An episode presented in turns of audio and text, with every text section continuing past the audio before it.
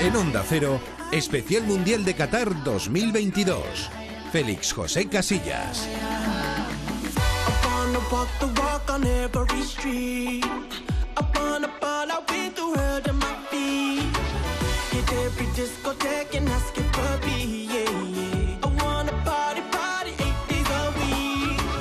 Otro día no hay tantas cosas que mejorar porque fueron 10 minutos de, de colapso y, yo lo resumiría ahí y ahí es donde tenemos que, que bueno, eso que llamas tú el toque de atención, pues eh, estar, estar ya avisados de que no puede volver a pasar, de que un gol te puede dejar fuera. Así que, bueno, hemos aprendido, hemos analizado en el vídeo, el míster ha sido claro y los, los, jugadores han asumido la responsabilidad. Vamos a enfrentarnos a un rival muy complicado, pero que tenemos opciones. ¡Ojo, Mbappé, qué gol! ¡Gol, gol, gol, gol, gol, gol,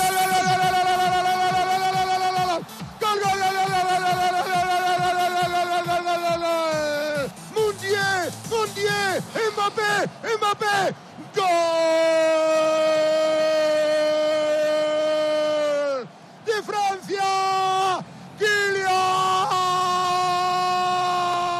Como diría Luis Enrique, ya estamos aquí otra vez. ¿eh? Volvemos al especial en este lunes, lunes que se mueve entre los nervios, la tensión de cara al partido mañana de la selección. Decía Rodrigo Hernández que ya pasó el problema, que el colapso ya se acabó y que la selección está preparada para ese compromiso. Y entre la exhibición de Mbappé en el día de ayer que coloca a Francia ahora otra vez como gran favorita al Mundial con permiso de Inglaterra, que será el próximo cruce que tengan los franceses en los cuartos de final. Por cierto, esto de los mundiales y aquello del enfrentamiento entre los mejores, pues a lo mejor hay un argumento para Florentino Pérez en la Superliga, porque Inglaterra y Francia no se cruzan en un mundial desde el año 1982. ¿eh? Fue en San Mamés y ganaron los ingleses por tres goles a uno. Pues sí, mañana juega España a partir de las 4 de la tarde, España-Marruecos, lo contaremos desde las dos y media en Onda Cero. Hoy tenemos a las 4 Croacia-Japón y a partir de las 8 Brasil-Corea, lo contamos también en todas las emisoras de Onda Cero y ya tenemos servidos esos cuartos de final. El próximo, eh, el próximo viernes Países Bajos, Argentina y el sábado Francia, Inglaterra. Y está por aquí Oscar Conde para contarnos si presumen mucho los ingleses y franceses en el día de hoy. Oscar, ¿qué tal? Muy buenas. Muy buenos días. Pues hombre, quizá más los franceses, ¿eh? Están más venidos arriba los franceses, pero sí, tanto Inglaterra como Francia, los periódicos, los diarios de ambos eh, países satisfechos con las victorias ayer de sus equipos y esa clasificación para los cuartos de final. Por ejemplo, en Inglaterra, eh, Daily Mail destaca un futbolista, a Jude. Dice, Jude inspira a Inglaterra. Avanzamos a cuartos Pese a algunos sustos iniciales, Jude Bellingham se elevó con una de las mejores actuaciones individuales de Inglaterra en la Copa del Mundo. El jugador de 19 años juega mucho más allá de su edad y seguramente tiene las claves de las posibilidades de su equipo contra Francia. En el diario The Guardian dicen que Inglaterra barre a Senegal para meterse en cuartos y destacan también la figura del futbolista del Dortmund. Bellingham fue dominante en el medio campo con Kane, Saka y Foden también destacados en una victoria contundente. En The Telegraph, Inglaterra perfeccionó el arte del contraataque para arrasar a Senegal. De nuevo, palabras bonitas y buenas para el futbolista del Dortmund, para Jude Bellingham, que dicen está explotando como lo hizo Gascoigne en Italia 90 y puede superarlo para convertirse en una superestrella mundial. El adolescente, destacan, del Dortmund tiene el mundo a sus pies y está solo tres victorias de convertirse en una leyenda de la Copa del Mundo. Y en The Times, también eh, Bellingham en portada. Jude Bellingham lleva a Inglaterra a los cuartos de final. Una exuberante Inglaterra no puede evitar que nos hagamos ilusiones. Así que satisfechos los hinchas y la prensa en Inglaterra con la victoria de su selección. Y también en Francia, con otro nombre propio, con el de Mbappé, aunque comparte protagonismo con Giroud. En L'Equipe, fotografía de portada para los dos, para Mbappé y Giroud abrazados celebrando uno de los goles y en portada ese titular jugando con el idioma eh, de sus rivales en cuartos de Inglaterra dicen Good Save Notre King. Dios salve a nuestro rey, que nosotros que Kylian Mbappé. Mbappé, dicen, tiene el mundo a sus pies. El delantero francés demostró una vez más que es capaz de convertir las obras en un festín maravilloso. Y también hablan de esa gran noche de Olivier Giroud, nuevo máximo goleador de la historia de Les Blues. Ahora se sienta en la mesa de las leyendas de la selección. Y respecto a ese duelo de Francia-Inglaterra, que decías tú que no se ven las caras desde el Mundial del 82, pues dicen un clásico y una primera vez, porque nunca se han enfrentado en un partido de eliminación directa en un gran torneo. El Le Parisien, Mbappé en brazos de Giroud. Dicen que es una imagen ya legendaria, una dupla para soñar. Francia-Inglaterra, duelo entre vecinos que se conocen bien, pero con un cartel inédito a este nivel de la competición. Dicen que Inglaterra es una digna misión para la selección francesa. En el diario Le Monde Los Blues dominan a Polonia y envían un mensaje a la competición. Francia agradecida a la dupla Mbappé-Giroud. Mbappé marca el estado de ánimo y Giroud bate un récord. Y en Le Figaro, la genialidad de Mbappé y el récord de Giroud. Los Blues hicieron el trabajo con un impresionante Mbappé y se citan con Inglaterra en los cuartos de final. Así que si hacemos caso a lo que dicen en Inglaterra y en Francia, me parece que ese cuartos de final, más un Inglaterra-Francia, apunta a ser un Bellingham contra Mbappé. No está nada mal el cartel para ese partido entre franceses e ingleses que también se enfrentaron desde el año 66 en el Mundial en el que ganó Inglaterra y también ese partido lo ganó Inglaterra a los franceses. Así que en principio favorito Francia, favorito Francia para este cruce en este Mundial del año 22, pero la historia dice que los ingleses en, esas, en esos enfrentamientos han sido mejores. Pues mira, voy a aprovechar esta cuestión que dejas en el aire para preguntarle a dos de los hombres enviados especiales de Onda Cero a Qatar, precisamente por la situación. ¿Quién es favorito para ese cruce? Así de primeras, ¿eh? sin más. Y si Mbappé es el futbolista del Mundial. Luego hablaremos de otros asuntos, pero así, al primer toque. Eh, Alberto Pereiro, muy buenas. ¿Qué tal, Félix? Muy buenas, Inglaterra. ¿Y Mbappé, hombre del Mundial? Sí. Alejandro Romero, ¿qué tal? Hola, feliz, buenos días. ¿Qué te parece, Inglaterra o Francia? Eh, Francia 55%, Inglaterra 45%. ¿Alguien le va a quitar el trono a Mbappé? Si Francia supera esta eliminatoria, será sin duda el hombre del Mundial, pero claro, tiene que superar esta eliminatoria. Ahí lo tiene que demostrar. Es muy pronto para valorarle ya como el hombre del Mundial. Estamos solo en cuartos. Ojalá sea España en semifinales, que no estaría nada mal. 11 y 6 minutos. Vamos con la selección española de fútbol.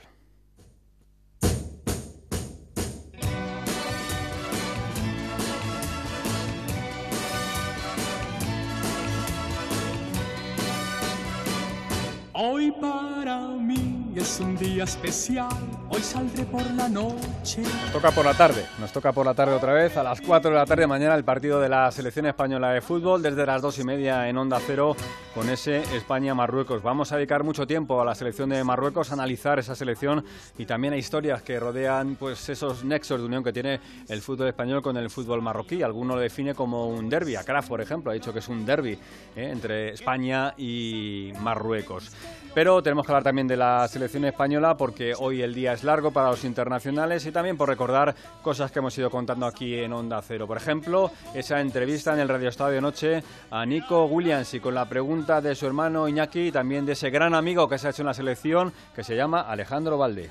Tengo una cosa para ti. Eh, mira, quiero que prestes mucha atención, que escuches, ¿eh? Todos son preguntas y creo que son todas preguntas fáciles. Atención a esta, mira, escucha. Hola Nico, aquí estoy eh, como periodista y hoy me toca hacerte una pregunta. ¿Crees que vas a meter algún gol en el Mundial? Si es así, di sí y si no, di no. Y si no, dime cuántos. Un abrazo, chaval. si es que sí, di sí, si es que no, di no. Qué tonto es.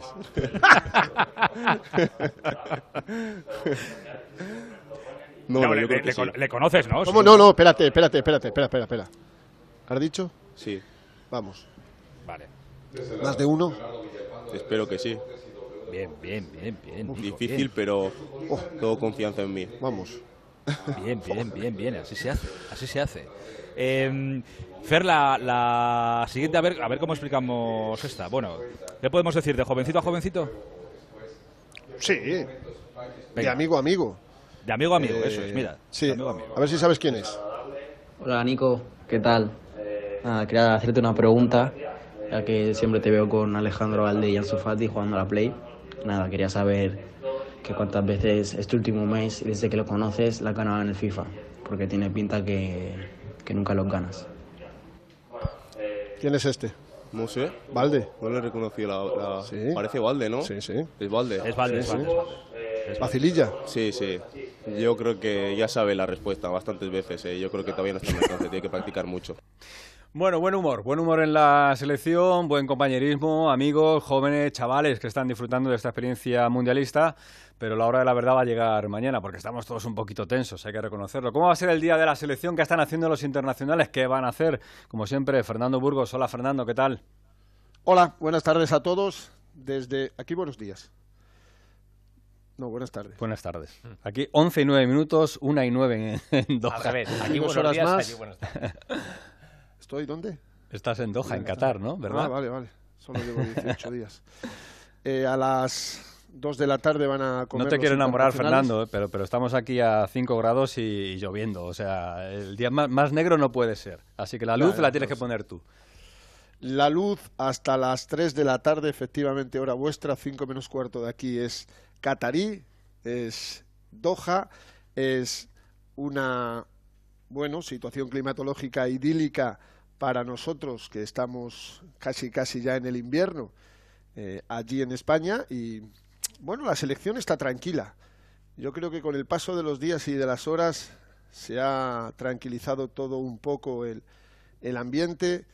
Están aquí los familiares, están los amigos. Ayer Luis Enrique le dio parte de la tarde libre para que disfrutaran de sus gentes. Fueron casi todos a esa residencia de la Universidad de Qatar. El día anterior habían estado comiendo. Eh, les cerraron una playita privada para todos. Allí estuvieron en buena armonía eh, los familiares de casi todos los futbolistas y hicieron una jornada de confraternización no solo entre los jugadores sino también entre, entre las familias y ayer Luis Enrique dijo pues mira ya que están aquí casi todas también vais a tener unas horitas después del entrenamiento ma- matinal el de las diez y media con muchísimo calor y hoy ya está todo enfocado todo todo todo todo al partido de mañana frente a, Marruecos hoy hay concentración absoluta y total Em, van a hablar fuera de, de donde habitualmente hablan, de ese centro de prensa que ha montado la Real Federación Española de Fútbol en, en la Universidad de Qatar. Se van a tener que ir al Centro Internacional de Prensa Luis Enrique eh, y Pedri.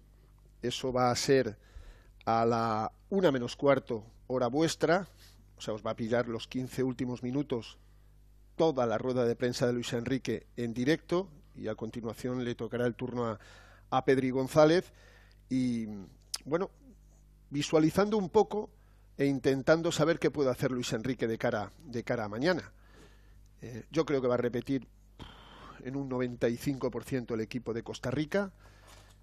Azpilicueta a mí me cuentan que está recuperado, que en el minuto 3 contra Japón recibió un golpe en el gemelo de la pierna izquierda, aguantó toda la primera parte, pero que en el descanso tuvo que ser sustituido y entró Dani Carvajal.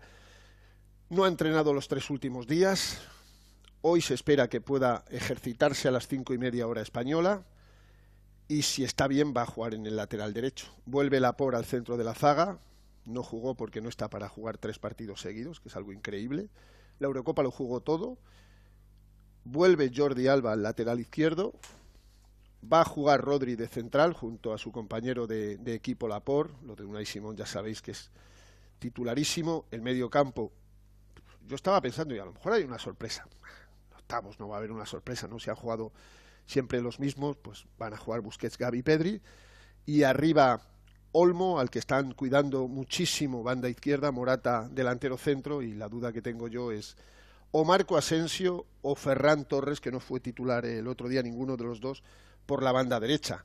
Eso es repetir el equipo de Costa Rica menos el que no juegue la banda derecha y entrar Álvaro Morata. Por eso os decía que yo creo que el, el equipo del primer día sé que funcionó también del 7-0 a Costa Rica, para mí es el equipo titular de Luis Enrique.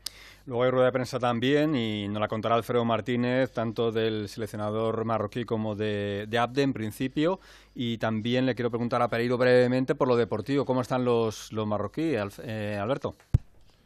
Eh, bueno, pues eh, los últimos días han tenido bajas, eh, más que nada preventivas, sobre todo en un par de casos, el de eh, Hakim Ziyech, el jugador del Chelsea, y el de Josef Nesiri, el delantero del el Sevilla. Nesiri con un problema en la pierna izquierda, ha dedicado los últimos días a estirar, a hacer bicicleta estática, simplemente carrera, pero ayer ya se calzó las, eh, las botas y eh, Ziyech más de lo mismo por eh, un poquito de fatiga eh, y el único que no está al 100% pero va a jugar seguro, o sea, tiene que limitar un poco sus eh, subidas por la banda, que ya es una grandísima eh, noticia para la selección española, es eh, Arra Hakimi. Luego entraremos en más detalles de lo que es su figura, su pasado y algo que ya ha venido comentando Fernando también en los últimos días, algunos eh, links, algunos enlaces que ha tenido con, con la selección y desde que estuvo en la cantera del Madrid en- hace unos años. Entraremos un poquito en detalles, pero no va a estar al 100%, pero van a jugar seguro. El y Mazraoui están completamente eh, a disposición de entrenador en el día de hoy, en principio la previa del partido, así que eh, ya veremos a ver, pero son hombres importantes, alguno no va a estar al 100% y siempre es una buena noticia para la selección. Pues abrimos ese melón de Marruecos con un asunto que queremos comentar, porque como decíamos anteriormente, hay quien considera que esto es un, un derby porque hay muchos lazos entre el fútbol marroquí, como es lógico, con el fútbol español. Por ejemplo, el seleccionador que fue futbolista del Racing de Santander, allá por la temporada 2004, llegó a Santander Regagui y bueno, es un, futbolista, según cuentan desde Santander, muy inteligente, que tuvo algún problema nada más llegar con lesión de tobillo, pero es un futbolista que se creó también en el, en el fútbol español. Y luego, bueno, pues tenemos una serie de futbolistas que están ahora mismo, por ejemplo, en nuestro país. Es el caso de Fedal, protagonista anoche en el Radio Estadio. Fedal que hablaba pues eh, de ese sentimiento ¿no? que tienen estos futbolistas que se han formado lejos de su país, pero que sin embargo sienten bastante la selección. Sí, bueno, a ver, nosotros como país mm, somos un país bastante inmigrante, ¿no? Al final el hecho de que un jugador haya nacido en Francia no significa que se sienta francés para nada. Yo pienso que todos los chicos que han nacido fuera ha sido porque, pues por necesidad, los padres han tenido que emigrar a otro país y, y bueno, pues, pues, se ha dado así. Pero te digo yo que mm, el 100%, el 99% de los que están ahí se sienten muy marroquíes, eh, lo viven, eh, sienten la bandera, sienten el patriotismo y, y yo creo que, que, la unión que ha conseguido el entrenador, Regragui, que jugó en el Racing, eh, es, es, algo muy importante, que yo considero súper, súper importante porque en los últimos años esa cohesión ha faltado bastante. Bueno, jugadores nacidos en España, jugadores nacidos en Francia, futbolistas nacidos en Países Bajos, pero que todos se unen con el sentimiento de la bandera de Marruecos. Lo decía Fedal y, por ejemplo, decía hace nada en una entrevista en Marca eh, Hakimi Akraf decía lo siguiente sobre su paso por la selección española juvenil y su sentimiento marroquí.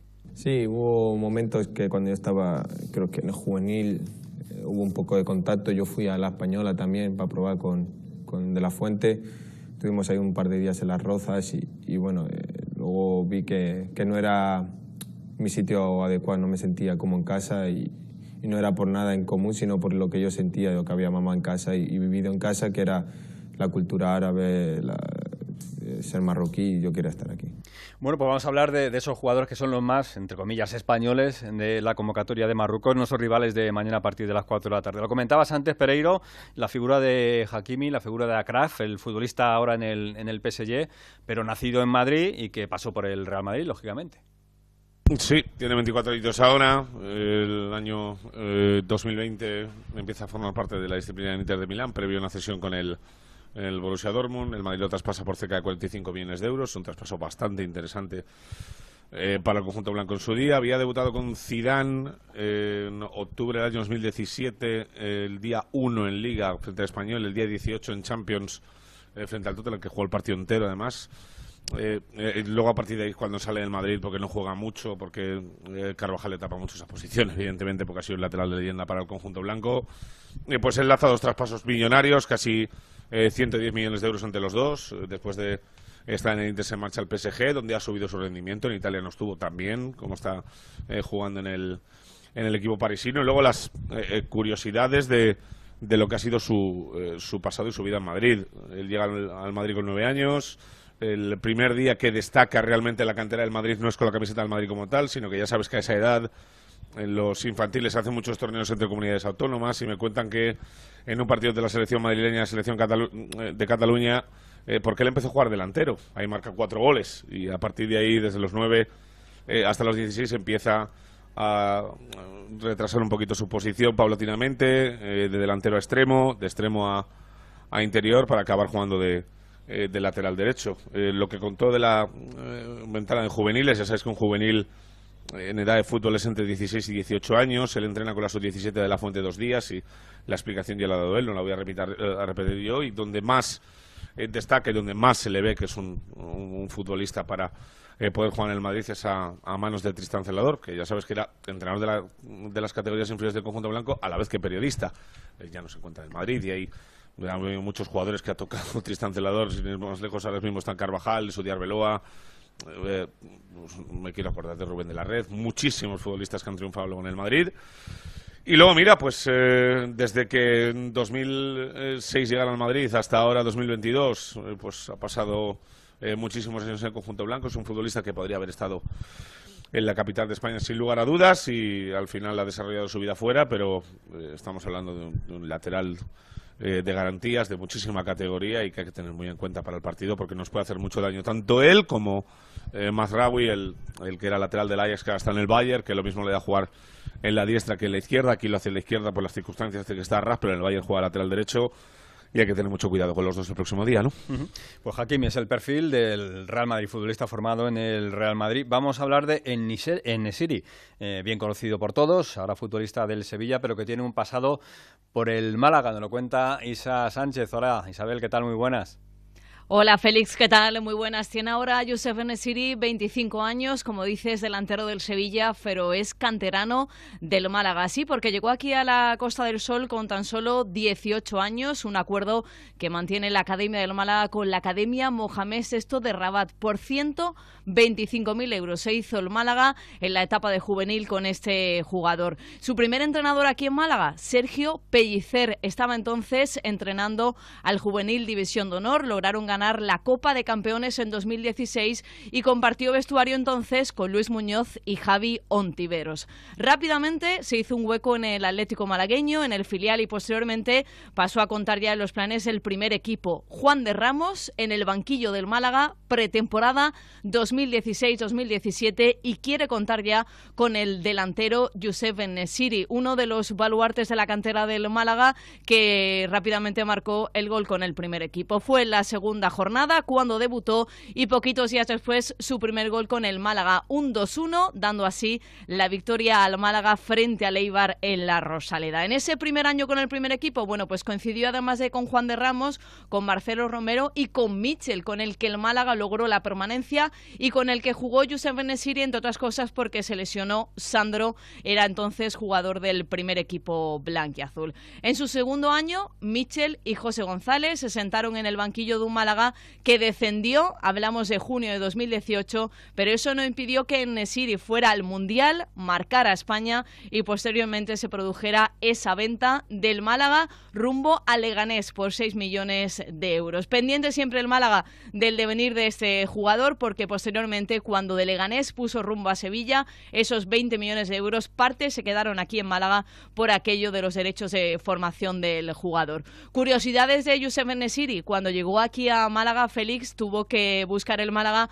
un traductor de árabe porque no sabían todavía ni cómo escribir bien su nombre. Sabéis bien Mm. que la Y va en medio y acaba su nombre en Nesiri con esa I latina. Otra de las curiosidades era poder ver a este jugador que rápidamente se hizo amigo de Aitam, ambos marroquíes, ambos en la disciplina de la cantera malaguista de la academia.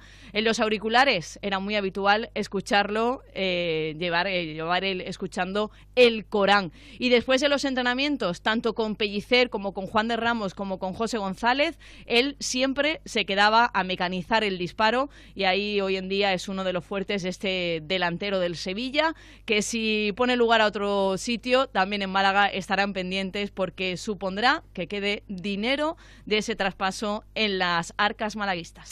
Gracias, Isa. Hasta luego. Hasta luego. Hasta luego. Pues de un canterano madridista, un canterano malaguista y vamos con un canterano del Atlético de Madrid, porque está por aquí Alejandro Mori para hablarnos del portero Bono. ¿Qué tal, Jano? ¿Cómo Hola, estás? ¿Qué tal, Félix? Sí, Yacine Bono, que tiene doble nacionalidad, ya lo sabéis, canadiense-marroquí, porque su padre es canadiense y su madre marroquí, y juega con Marruecos, fichó por el Atlético de Madrid. Es curioso, ¿eh? porque este chico es portero y futbolista casi por casualidad, porque su padre no quería que perdiera tanto tiempo jugando al fútbol. A él le encantaba, empezó jugando y por su altura decidieron ponerle de portero y ahí se ha quedado. 1,95 mide Bono, que tiene 31 años, que fichó por el Atlético de Madrid en 2012 eh, con 21 años, eh, procedente del eh, BAC de Casablanca, el Widak Athletic Club.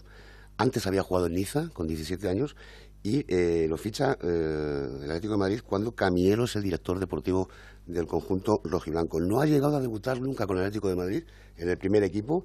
Estuvo la 12-13 y la 13-14 en el Atleti B.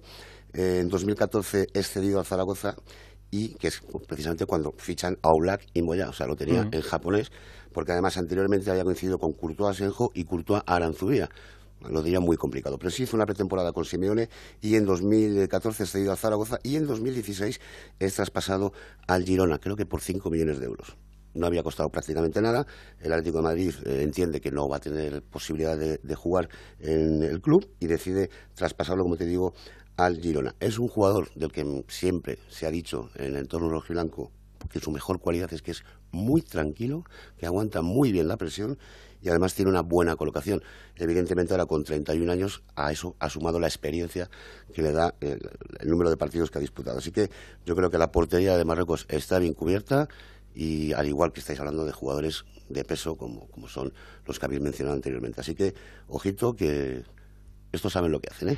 Pues hace 10 años que estaba bueno en la cantera del Atlético de Madrid, ahora portero titular y ya estuvo en el Mundial también del 2018, como decía anteriormente Isabel, que estuvo en Nesiri, como también estuvo Akraf y como en su momento estuvieron Anrabat, jugador del Leganés, Fajir, en ese momento jugador del Getafe, y Munir, el portero, en ese momento futbolista del Numancia. Y con el más joven terminamos este repaso a los españoles de la selección de Marruecos, que es Abde eh, que es canterano azulgrana. Alfredo Martínez, ¿qué tal? Muy buenas tardes, muy buenos días.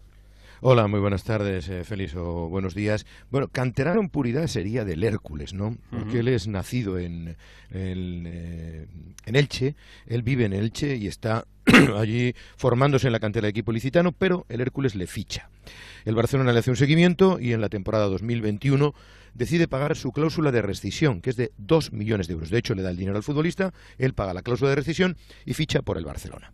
Tenía 19 años nada más y va como un proyecto de jugador que nadie pensaba que podía haber explotado como explotó. Ezabde es un jugador, bueno, pues eh, de la calle, ¿no? Muy, que improvisa muchísimo, con mucho talento y que se fue formando y puliendo en el Barcelona. La primera temporada que es la que está en el Barcelona, alterna el primer equipo con el eh, filial que entrena Sergi Barjoan. Juega 21 partidos en el filial y marca dos goles. Pero se da la circunstancia de que la lesión de Memphis Depay y de otra serie de jugadores le deja prácticamente sin efectivos a Ronald Koeman y pasa al primer equipo donde juega 10 partidos y marca un gol. Llega a ser titular en muchos encuentros de esa fase del campeonato en la que recordarás el Barcelona deambulaba por la zona media de la tabla e incluso tenía que formar con una delantera formada por Ezabde o Luc de Jong y eh, Ferran Jugla. Tiene solo 20 años, pero en diciembre, el día 17, va a cumplir 21 años. Canchero, jugador con mucho desparpajo, con mucha soltura, está cedido en el Club Atlético Osasuna sin opción de compra por parte del equipo navarro. Su cláusula de rescisión cuando firmó con el Barcelona era de 200 millones de euros, pero al cederle a Osasuna, perdón, renovaron su contrato. Bueno, pues ese es el repaso así rápido a lo que son canteranos ¿eh? del, del, fútbol español y que ahora mismo pues defienden la camiseta de Marruecos. Esta historia no, no es nueva, hay jugadores de Marruecos en la liga eh, desde hace muchísimos años. Ahora pues eh, quizá el aficionado que no sepa mucho de fútbol o que esté llegando recientemente o los jóvenes que estén llegando al mundo del fútbol pues ven a la selección de Marruecos y dicen cómo es posible que Marruecos esté ahí cuando Marruecos es una selección ya acostumbrada a estar en grandes citas internacionales desde hace muchísimos años. Es verdad que nunca han dado ese último paso como les pasa a la mayoría de las selecciones africanas. Pero como está Fernando Burgos, está Alejandro Romero, está Alcero Martínez y está también eh, Alejandro Mori, pues vamos a recordar algunas de las figuras eh, más veteranas. Eh, me imagino que todos os acordáis de Zaque Badú, ¿no? El portero del, del Real Mallorca. Sí, hombre. ¿Eh? Alejandro, por ejemplo. Copa, ¿no? Claro, Sí, claro. campeón. Eso es de... Sí, de- lo que pasa que, bueno, la, la primera, la, la primera figura que llegó al, al fútbol español, estamos hablando de los 40, de la Claro, Negra, de sí, Ben sí, Barek. de Ben Barek, Claro, eh. es que... Pero aquello, aquello no lo vimos ninguno, ¿eh? De aquello no, no. no, pero, pero eso Sí. habla de la relación que ha habido siempre con el Sí. fútbol marroquí, ¿no? Eh, Ben Barek llega aquí en los 40 y gana dos ligas con el, con el Atlético ya en el 50-51, porque eh, Ben Barek estuvo jugando en, en Francia, llegó la Guerra Mundial, se tuvo que volver a, a Marruecos y luego ya fue cuando vino al Atlético, que fue un fichaje, no me acuerdo cuánto se pagó, vamos, no me acuerdo, no, no sé cuánto se pagó, pero tengo oído que se pagó una barbaridad en aquella época por la Perla Negra. O sea, que es que estamos hablando de los años 40-50 y, y Marruecos ya estaba pisando tierra española con, con el fútbol, ¿no? Y aparte que es que así ha, este ha sido para el Atlético y Jano, Jano lo sabe mejor que nadie, eh, ha sido santo y seña siempre, Ben Hombre, la Perla Negra. Una absoluta leyenda en el Atlético de Madrid, evidentemente. Un Atlético de Madrid que además tiene bastantes lazos con el fútbol marroquí, tiene muchos aficionados en Marruecos. En 2012 eh, inauguró precisamente el campo de las Águilas en Tánger y donde hay muchas peñas eh, atléticas, así que en, el Atleti siempre ha habido esa conexión ¿no? hispano-marroquí. Pero quizá el que más rendimiento le sacó a los futbolistas marroquíes, si hablo de un personaje en particular, ha sido el Deportivo de La Coruña. En el año 96, en el año 96 el, Deportivo de La Coruña, el Depor, ficha a Naivet, eh, eh, que, quizá de, de, ese, de, esa etapa, en cuanto a los fichajes, era el que menos nombre tenía, porque bueno, decían, bueno, un central que viene de, de, Marruecos, viene de Francia, pero tampoco es muy llamativo. Tengo aquí la lista de fichajes del año 96 del, del Deportivo y bueno, vais a alucinar. ¿eh? Yo he alucinado cuando, porque es verdad que van pasando los años y, y, pierdes un poquito la perspectiva. Año 96, el Depor ficha a Rivaldo, a Flavio Conceição, a Elder, otro, otro portugués, a Corentin Martins, ¿os acordáis del, del francés? A Nuno Espíritu Santo, ¿eh? ahora conocidísimo entrenador, pero entonces portero.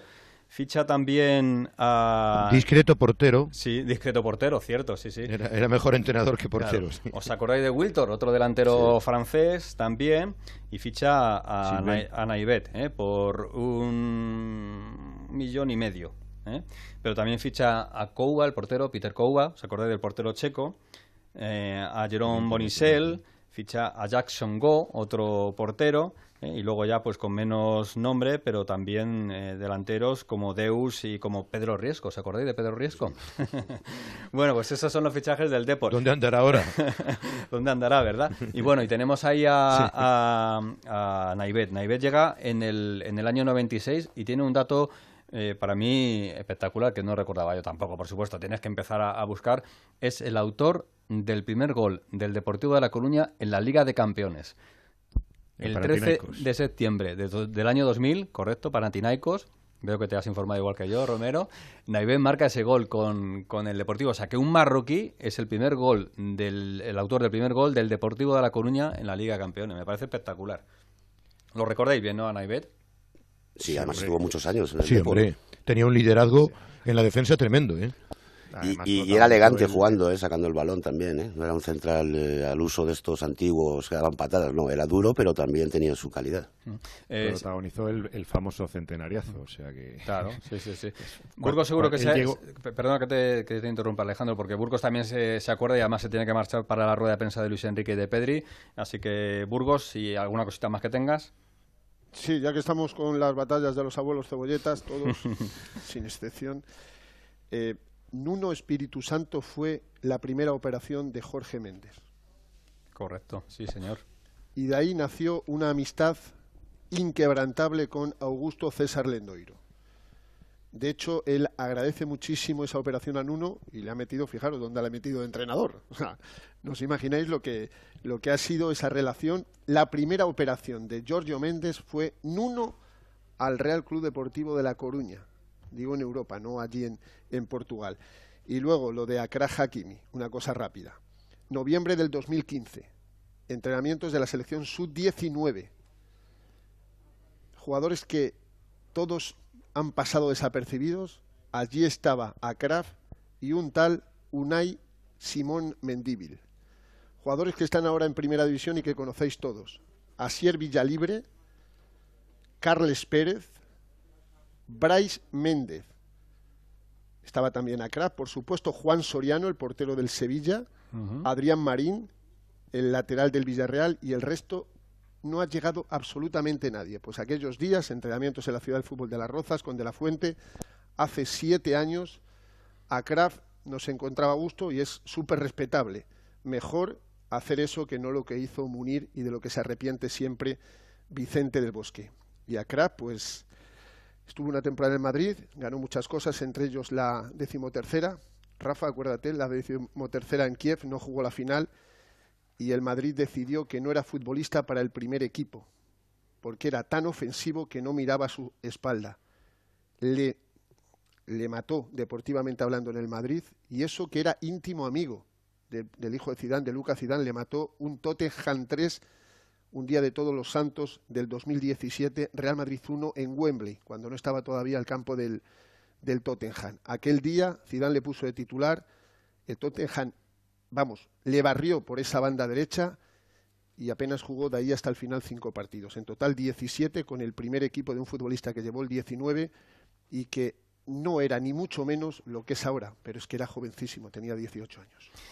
Te esperamos luego y nos cuentas cositas de la selección ya en el Centro Internacional de Prensa, con la rueda de prensa de Luis Enrique de Pedri. Gracias, Burgos. Hasta luego. De nada, chicos, hasta luego. Que se tenía que marchar Fernando, que tiene ya el chofer ahí esperando y se tienen que marchar al Centro Internacional de Prensa. Nos quedamos un poquito con esta historia, como, eh, queríamos hablar de, este asunto y es esa conexión ¿no? que tiene el fútbol marroquí con el fútbol español, porque al final no deja de ser un, fútbol que parece que, no ha tenido mucho recorrido en España, pero todo lo contrario. Y últimamente, por ejemplo, Moja, eh, que ha estado en Osasuna, o Al-Arabi en el, en el Granada. Es eh, Alejandro Alfredo, mucho, mucho fútbol marroquí en España. ¿eh? Sí, sí, y Munir, Munir el Adadi, que hmm. además hoy habla en rueda de prensa, y que se da la circunstancia de que habrá jugado con las dos selecciones. No, debe haber muchos jugadores en el mundo que hayan jugado en dos selecciones absolutas. Sabes que hace muy poco cambió. habla el portero, eso es. Munir el portero. Munir el Adadi. Munir el Adadi no ha venido, desgraciadamente, hmm. para él que hizo el cambio. Sí, no, pero que, Munir es de los pocos jugadores que ha podido jugar en las dos selecciones, ¿no? O sea, que, que, yo creo que es, un, que es un dato revelador de que esta generación espectacular del fútbol marroquí se ha repartido por toda Europa, jugar en equipos de mucho peso. Lo que pasa es que, lo, explicaba ayer Zoufedal, muchos han nacido en Holanda, muchos han nacido en Francia, o sea, prácticamente eh, muy pocos, muy pocos son nacidos en Fez, eh, y como en Nesiri, y se han acercado a España. La mayoría, pues vienen de esa colonia en Bélgica hay multitud de marroquíes, ¿no? De ahí que y aquí que te diga Alberto, va a haber una cantidad de seguidores marroquíes que vamos a estar en sensible inferioridad. y, el, y, además, eh, Félix, en cuanto al arraigo de eh, los eh, marroquíes con selección, dentro de nada esa situación también se va a vivir con, con marroquíes de nacimiento español, porque aquí en Doha hay casi 40.000 y tiene mucha facilidad a nivel de lazos entre los dos países para poder venir y no le sale tan eh, tan costoso como, como gente de otras nacionalidades, pero en España hay 800.000 censados y casi eh, 1.200.000 más sin, sin, sin, papeles. O sea que la misma situación que tienen con Bélgica, con Francia y con Holanda, de aquí a, cuatro días la van a tener con España. Sí, se está hablando mucho de este asunto. Yo creo que se está sacando un poquito el, partido del foco y se quiere centrar un poquito también en, en la situación, como decías, eh, Alberto. Por ejemplo, en la Comunidad de Madrid eh, hay 80.000 80.000 marroquíes, en su mayoría en la zona sur de, la capital, en Parla, en Móstoles en Fuenlabrada. en Humanes, en Fuenlabrada, Eso es, en, Getafe. En su, mayoría, correcto. Y luego es verdad que en, en Cataluña hay 236.000. ¿eh? Sí. Y, y, en la Comunidad Valenciana casi 200.000 también. Sí, sí, sí. Quiere decir que, que hay 200, por ejemplo, eh, marroquíes censados en Bélgica, según datos que, que he repasado en el año 2019, eh, había en torno a unos 226.000. Es verdad que están mucho más concentrados y que eso pues genera ese tipo de incidentes que hemos visto tanto en, en Bruselas o en Rotterdam, también en Países Bajos, donde hay mucha inmigración marroquí, pero es verdad que, bueno, eh, vamos a esperar a ver qué pasa en el partido y no saquemos estas cosas de contexto tan rápidamente, ¿no? No vamos a pensar que va a ser todo una batalla campal y que si España ¿Sabes, ¿sabes, lo que pasa, eh, Félix? Que al final, eh, por, lo menos la situación que comentabas tú ahora mismo de, mm. de Bélgica. En Bélgica, como dices, más focalizado está en Molenbeek, que es una localidad franco-belga donde toda la vida eh, ha habido más marroquíes que, franceses y que, y que belgas. Aquí es una disgregación un poquito mayor y estoy muy de acuerdo contigo en lo de que se ha desviado un poquito el foco porque creo que al final no va a pasar a mayores. El otro día es verdad que tanto en Alicante como en Barcelona y en alguna parte de Madrid hubo algún lío, pero yo creo que al final son, dos, dos países que a pesar de alguna discrepancia reciente, han sido siempre de muy buena relación los dos, y de ahí que la candidatura para el, el eh, Mundial del año 2030 en principio va a ser de triple intente y al final se quedó sin Marruecos, ¿no? Bueno, por cerrar eh, el asunto de Marruecos y también hablando un poquito de fútbol, eh, Jano decía antes que ojo con Marruecos, lo hablábamos fuera de micrófono, ya hemos hablado en los últimos días también que a mí personalmente no, no prefería Marruecos ni mucho menos por delante de Croacia, prefería la selección de Croacia. Según se acerca el partido, Romero, ¿tú qué sensación tienes de este España-Marruecos de mañana a las 4? Bueno, yo tengo el respeto necesario y obligado para cualquier rival, no solamente para Marruecos. Y la preocupación fundamental es España. A mí lo que me preocupa es el juego que pueda desarrollar España, si España es capaz de, ser ese equipo que hemos visto en, ocasiones, ese equipo eh, que es una noria, que es un sube-baja, que, no sabemos eh, qué pico vamos a encontrar, si vamos a encontrar arriba o abajo dentro de esa, de esa trayectoria eh, ciclotímica del, del equipo y de la selección y si España está bien, está al, nivel que nos ha gustado y que ensalzamos en el primer partido y, en otras oportunidades, pues eh, España debe de superar la eliminatoria. Pero claro, si luego vemos a un equipo afligido, sin capacidad de reacción, sin recursos, eh, sin maniobrabilidad desde el banquillo también, como en el último partido ante, ante Japón, pues entonces a sufrir y a sufrir, a sufrir mucho. Me preocupaba el dato que daba Alexis el otro día de los resultados de España en, en los mundiales desde que ganara el título en Sudáfrica. Y es que no, no invitan a, pensar en, en, mucho más allá porque han sido solo tres victorias. Creo recordar lo que decía el otro día Alexis. Y por tanto es preocupante. Pero bueno, pues eh, yo creo que España ahora mismo es un tiro al aire. Entonces, a ver por dónde sale mañana. O sea, ¿te preocupa más eh, España que Marruecos? España, sí, sí, sí. sí, Yo, creo que lo importante es que España sea capaz de alcanzar su nivel. Si España alcanza su nivel, debe de superar a, a Marruecos, porque creo que tiene, eh, tiene más calidad en cuanto a futbolistas. Pero, pero claro, el nivel es muy parejo y si no estás a, tope, y yo estoy convencido que Marruecos va a estar a tope, porque para ellos es, es casi una, un tema espiritual, casi de sentimiento, eh, más incluso que, para nosotros, que es un equipo como más afligido, más, más, débil desde el punto de vista anímico, porque es más joven también, más, más temeroso, más inexperto, pues, pues no sé. Eh, por eso digo que lo importante es que España de, de la talla. ¿A ti, Jano, qué te parece? Bueno, yo estoy con un Romero. Evidentemente España tiene muchos mejores jugadores que Marruecos, pero es un equipo Marruecos eh, que sabe a lo que juega. Es un equipo que no le preocupa la posesión del control del balón, le preocupa más eh, controlar los espacios, tiene un centro del campo muy dinámico, juegan eh, con transiciones largas a la velocidad del Nesiri y tiene un entrenador que me da la sensación de que lo está haciendo muy bien y conoce muy bien a, sus jugadores, a pesar de que lleva poco tiempo al frente de la selección marroquí. Yo creo que si España está al nivel que debe estar, se va a encontrar un equipo, insisto, que creo que no ha pasado del 35 o 40% de posesión en ninguno de los partidos, ni en la victoria frente a Bélgica, ni en la victoria frente a Canadá, pero en cualquier caso yo creo que España debe pasar y además debe convencer, porque después de la imagen que dio frente a Japón está un poco digamos que obligada a ello. ¿no? Ahora te pregunto a ti, Pereiro, pero nos vamos a ir hasta la tierra de, Romero. Eh, porque si hay un equipo con futbolistas marroquíes en nuestra liga, ese es el Real Valladolid.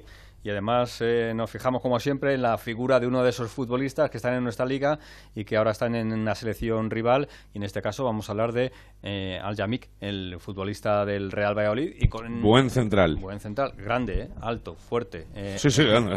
Héctor Rodríguez, ¿qué tal? Muy buenas. ¿Qué tal? Muy buenos días a todos. Pues ahí estamos, ¿no? Eh, con Fedal, con Yamí, con Anuar, todos ahí en, en Pucela. Sí, y si te digo la verdad, me acaban de decir en el entorno del club mm. que lo mejor que le podría pasar a la selección española es que el Yamik no jugara este partido. Y me explico. Eh, hasta ahora las apariciones del central del Real Valladolid han sido puntuales en las dos victorias ante Bélgica y Canadá y precisamente porque al final del partido el seleccionador marroquí, para retener la victoria que tenían, optado por meter un tercer central y ese tercer central del sistema es el Yamik, ¿no? Con lo cual, por lo mejor que le podría pasar a la selección española es que el Yamik no jugara contra eh, nuestro equipo, contra el equipo de Luis Enrique, porque sería que España está por delante del marcador y que Marruecos no necesita mantener ese resultado. Eh, ¿De qué futbolista estabas hablando? Pues lo estás diciendo, ¿no? Estamos hablando de alguien de 1,92 de estatura, 83 kilos de peso, muy fuerte, muy, muy fuerte en el contacto físico, tal vez incluso a veces hasta demasiado. Eh, que va bien por arriba, principalmente te iba a decir casi casi más en acciones ofensivas que defensivas, y que no le importa además tirarse arriba con el balón controlado. Es eh, un jugador muy potente físicamente, que es cierto en segunda división, por ejemplo, el año pasado, en el año del ascenso a la máxima categoría, marcó muchas diferencias en segunda división, es un jugador de primera, y que este año el Real Valladolid pues está muy pendiente de las lesiones, ha tenido muchas, eh, muchos problemas musculares desde que comenzó la temporada y lo ha venido arrastrando también eso, también la debilidad defensiva del equipo del Real Valladolid, precisamente por la ausencia del Yamik durante el inicio de la temporada. En el plano personal estamos hablando de un jugador muy tímido, no da entrevistas, apenas hace comparecencias eh, ni siquiera de ruedas de prensa, tampoco lo hace con la selección de Marruecos, le gusta estar alejado de los focos. Tiene dos hijos, el mayor con cuatro años la pega que no veas. En, la fanzone que instala el Real Valladolid, estos los circulitos con el balón para meterla por el agujerito, pues con cuatro años la mete en el agujero y además pegándola fuerte. Me dicen el Valladolid, además dice, este tiene pinta de futbolista y apenas tiene cuatro años de edad. Y es un jugador que se formó en su país natal, que ha pasado por Italia, por el Genoa, por el Perugia, donde jugó cedido, que llegó a España para jugar cedido en la segunda parte de la temporada 2020 con el Real Zaragoza y que en septiembre de 2020 fichó por el Real Valladolid por cuatro años hasta 2024. Y aquí vivió un descenso de categoría con Sergio González, un verano convulso donde incluso su coche fue atacado por algunos radicales en su propio parking, eh, le rayaron el coche, le pusieron pintadas en el automóvil le, diciendo que se fuera, eh, le reventaron también una rueda del automóvil. Dijo el jugador y su familia, lógicamente, que, fueron malos tiempos y que lo pasaron francamente mal, que incluso tuvieron miedo. Pero a partir de ahí se ha reconducido la situación y ahora mismo uno de los jugadores eh, baluartes, diría yo, del conjunto que dirige Pacheta. Pues vaya historia, vaya historia. me quedo con lo primero, que si no juega el Yami, que es buena noticia para la selección española. Todos. Porque tendrán que ir al ataque. Gracias, Héctor. Hasta luego, buenos días a todos. Eh, pues no conocía yo esta última parte, no tenía ni idea, pero la verdad es que las cosas no, no son fáciles para un futbolista en este caso, eh, que, sí, que es, que es de los que rasca en, la liga. Alejandro le ve muy habitualmente y el resto cuando hemos visto al Yamí, pues sí, nos llama bastante la atención esa fortaleza eh, que tiene. Bueno, pues hasta aquí la historia de los, de los barroquí, que es mucha, hemos estado casi casi media hora hablando de esta selección que va a ser nuestro rival mañana a partir de las 4 de la tarde en ese partido que contaremos en el Radio Estadio de Onda Cero desde las dos y media, ¿eh? desde las dos y media ya en cadena, este partido entre España y Marruecos, con la oportunidad de meterse en los cuartos de final que se jugarían el sábado también a las 4 de la tarde. España va a estar jugando a las 4 de la tarde prácticamente, eh, ojalá eh, que siga hasta el próximo sábado y más adelante. quiero pasar también por el... feliz, sí. por cerrar, eh, eh, por un poquito lo que me pedías esta mañana, nos ha mandado Luis de la Fuente sí.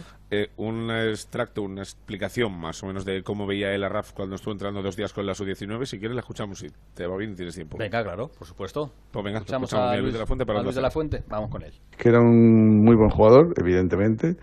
le convocamos, estuvo en una convocatoria con nosotros y que con la sub-19 aquí en Las Rozas y que luego decidió irse con Marruecos.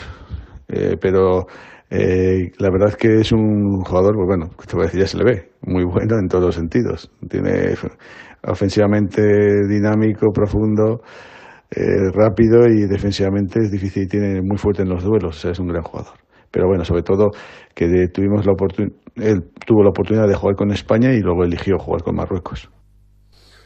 Es un avión, este chico. Yo, el Atlético de Madrid sufrió en sus carnes en la temporada 18-19 cuando el Borussia Dortmund, en el que militaba Clark, marcó 4-0 al Atlético. Fue una goleada de las pocas que ha recibido Simeone, dolió mucho, hizo mucho daño y recuerdo perfectamente porque además entrevistamos esa noche a Clark desde la zona mixta eh, del estadio del Borussia Dortmund y hizo un partidazo. Era un avión, iba a otra velocidad. ¿eh? Bueno, pues eh, ojalá. Eh, si hemos hablado del Yami, que no esté bien, pues que a Kraft tampoco esté hoy haciendo, esté mañana haciendo un buen partido frente a la selección española. Decía que cambiábamos de, asunto y nos pasamos ahora por la mirada que tenemos también a cada uno de los partidos que nos ha marcado en un, en un mundial. Y yo pensé que se iba a ir más, atrás, eh, pero, pero no. quiere hablar del mundial de España. Ya estaba allí haciendo sus pinitos. Rafa Feliz desde Zaragoza. Rafa, ¿qué tal? Vamos ahí. Hola, Félix, y a todos los compañeros, ¿qué tal estáis? Pues bien, nosotros aquí hablando del Mundial y yo pensé, digo, pues a lo mejor eh, Rafa Félix se va al Mundial 78 o al 74, pero no, te quedas con el de España, ¿por qué? Eh, el del 74 me gustó porque fue el primer Mundial que vi con la televisión a color el color empezaba a verse en las televisiones y el mundial verlo a color. Me tenía que ir a casa de una vecina que tenía más que yo, más bienes que yo, y ya se había comprado la televisión a color. Y entonces me pasaba a ver ahí los partidos y bueno, eran los tiempos de Pelé y era una maravilla ver a Brasil. Pero bueno, en el 82 sí, como decías, ya estaba yo trabajando, me pilló ya trabajando y Zaragoza fue sede de aquel Mundial 82 con la selección, además le tocó la fase a España, a Yugoslavia, Irlanda del Norte y Honduras. España jugaba sus partidos en Valencia, hay que recordarlo, pero en Zaragoza pasaron las otras tres selecciones y todas dejaron huella, ¿no? Porque, por ejemplo, el tema de los irlandeses, sobre todo su afición dejó más que huella, sobre todo en, por la noche, donde acabaron. Hubo, tuvo que cerrar varios bares por falta de existencias en Zaragoza, pero es verdad que entonces había mucho menos control con estos temas, etcétera, y, y fue un auténtico escándalo el que se vivía en Zaragoza una noche sí y otra también. Los yugoslavos pues dejaron su clase y su categoría en la Romareda porque cerca de 25.000 eh, personas fueron a ver todos los partidos aquí en Zaragoza con una Romareda que se había reformado para el Campeonato del Mundo. Desde entonces ya no se ha hecho y lo notamos y de qué manera. y la gente pues venía a la Romareda a ver un estadio nuevo con selecciones absolutas. Hay que recordar que Honduras fue quizás la, la selección más querida por todos los zaragozanos eh, ya que era una, una selección que estaba en la localidad de Zoera, a 20 kilómetros de Zaragoza, concentrada en las Galias, en el Hotel Las Galias, que hoy día no existe, pero entonces sí que fue un auténtico furor el que había por los hondureños, ya que además se comprometieron con la ciudad, fueron a visitar a los niños de los hospitales, a colegios, etcétera, o sea que estuvieron muy vinculados con Zaragoza y dejaron una huella verdaderamente importante. Me decías antes el partido que me dejó huella, precisamente ese, esa final, ¿no? El partido Italia-Alemania Alemania con 3-1 favorable a los italianos con el goleador Rossi, que todo el mundo lo recordamos, fue además el anotó el primer gol de la final que ganó a, los alemanes, pero sobre todo pues esa, esa huella que me dejó. Y han pasado años, ¿eh? 40 nada más y nada menos. la imagen de Sandro Pertini en el palco, ¿eh? Eh, sí, sí, los abrazos que se daban con Juan Carlos. Los, abrazos que se daban con Juan Carlos I, con el rey de España. Entonces, hay que eh, recordar, fíjate, eh, y Alfredo lo sabe bien, aquellos años ya estábamos trabajando, o sea que somos muy mayores. Pero un historión, lo de Honduras en, en Zuera, imagínate. Yo de ese partido me acuerdo perfectamente, Félix, de la celebración de Tardelli cuando marca el gol, que para mí representa el ejemplo de la alegría máxima. Cuando sale así, estirando los brazos, cantando, gritando. Eso lo planteaba yo el otro día a, los chavales que están estudiando ahora mismo periodismo, que les decía, imaginaros, imaginaros eh, que España coge el Mundial del año 2030, lo que supone eso para, para chavales que tengan 12 años en ese momento, o sea, chavales que, que estén naciendo, que hayan nacido, perdón, en el 2018. Claro, eso es, lo que nos pasó a nosotros en, su momento. Yo, en mi caso, con 11 años, disfrutando de, de un Mundial en casa, que era una auténtica maravilla. Y eso que España nos dejó bastante, bastante tristes, bastante decepcionados por lo que hizo la selección española. Pues nada, Rafa, lo bueno de ser mayor es eso, que tenemos que recordar y nos acordamos de cosas que otros ya ni, ni imaginamos, ni pensamos, ni han vivido. Esperemos ah, que, que tengamos la oportunidad. A ver si podemos contarlo en el 2030 todos aquí presentes. Venga, un abrazo, Rafa. Un abrazo para todos. Hasta luego, desde Zaragoza. Historias de Zaragoza en el Mundial del año 82 con España, con los rivales del Grupo de España en ese momento jugando en la Romareda, que como dice Rafa, pues eh, da penita ahora verla, porque es la misma el mismo escenario, el mismo estadio del año 82. Se ha tocado. Yo estuve, hace, yo estuve hace poco, Félix, que fui a visitar a unos amigos y fui a ver un partido. Y mira que hace dos, tres años hice un playoff también eh, frente al Numancia, pero es que da pena verla, es un drama en el campo. ¿eh? Desde luego. Bueno, cambiamos de asunto otra vez, ¿eh? vamos de, lado a lado y hay que escuchar al gran protagonista en las últimas horas del Mundial. Se llama Kylian, se apellida Mbappé y fue ayer el gran protagonista de la victoria de Francia sobre Polonia y esa clasificación francesa para cuartos de final y se vuelve a hablar de Mbappé como el gran rey del Mundial. To be honest, no. The only objective, uh, para ser honesto, no. Mi único objetivo es ganar la Copa del Mundo. No estoy pensando en el balón de oro. Estoy pensando en que hemos pasado los cuartos de final y que queremos pasar a las semifinales. No he venido aquí para ganar el balón de oro. Si lo gano bien, pero no he venido aquí para eso. He venido aquí para ganar la Copa del Mundo y ayudar a la selección. Cinco golitos lleva ya Mbappé. La próxima cita será contra Inglaterra el sábado a las 8 de la tarde. Buen cruce de cuartos de final. Pero os pregunto, eh, Alejandro, Jano y, Pereiro, ¿este Mbappé os convence tanto? Porque es verdad que Francia, seguimos diciendo que no juega nada, pero tiene mucha, mucha pegada. Ayer visteis mejor a Francia. ¿Os gustó Mbappé? ¿Os gustó la selección? No todos a la vez, ¿eh? No, no, no os preocupéis. Bueno, empiezo, empiezo, yo. venga, pues Pereiro. Venga, Pereiro. No, pues nada que me sorprenda, nada, que no haya visto antes. Eh, es la misma exuberancia, la misma potencia que se vio con el Madrid en los dos partidos de Liga de Campeones el año pasado. Eh, la que ya le vimos en la final de la Nations frente a España. Es el número uno del mundo ahora mismo, sin discusión. Eh, no se le acerca nadie, pero nadie, a nivel de eh, de velocidad, de golpeo, de regate, de, pasar por encima de los, de los, rivales y de ser tan, tan, tan superior que parece que juega otro deporte. Así que eh, ya sé que, el Mundial todavía le queda mucho y estamos en octavos. Él está en cuartos y aún así creo que es muy complicado que alguien sea mejor que Kylian en, este campeonato del mundo. Pues sí, pues es que es eso. Lo ha definido perfectamente Pereiro porque es que es un jugador con muchísima calidad que además. Eh, hace cosas que saca de la nada. O sea, quiero decir, saca provecho a lo mejor de un balón que parece que en principio no tiene ningún problema dentro del área, con esos amagos, esas fintas que hace, y la verdad es que además mm, luego tiene gol, y eso es fundamental. Evidentemente no estará pensando en el balón de oro, estará pensando en ganar el mundial con su selección, que a mí me parece una selección fortísima. Ya lo era favorita antes de empezar el campeonato, para mí lo sigue siendo, y luego tiene los jugadores eh, como, como Grisman, que está haciendo un gran mundial, trabajando, aportando mucha experiencia, un gran entrenador, y yo estoy loco por ver ese partido Francia-Inglaterra, te lo comentaba antes, Félix, fuera de antena, porque creo que va a ser clave ese partido para el devenir del Mundial. Pero no crees, por ejemplo, Alejandro, que estamos muy pendientes del partido a partido, aprovechando que está Jano aquí, y que cuando juega Brasil y gana decimos, uy, Brasil favorita, que cuando gana Francia y gana, uy, Francia. Ayer vimos a Inglaterra también hacerle tres a Senegal con una sensación de, de bueno, de, fuerza, de jugadores que están muy rápidos, de Kane, de, Bellingham, como hablábamos en el comienzo. ¿No te parece que estamos siempre ahí, como que siempre colocamos al último que juega Argentina el, el otro día con la victoria también, aunque dejó alguna duda al final. ¿No os parece eso, Alejandro? Bueno, siempre en un mundial, como son tantos los partidos que vamos viendo cada día, pues te vas quedando con la última impresión. Eh, o con la última sensación que te producen los equipos. Eh, estabais hablando de, de Mbappé, estabais hablando de Francia. Está hablando Jano y además con, mucho acierto del, del, partido del, Mundial que está haciendo Grisman. A mí me está encantando Grisman. O sea, eh, Francia brilla brilla porque tiene calidad en cuanto a, su, a su potencial, que es descomunal.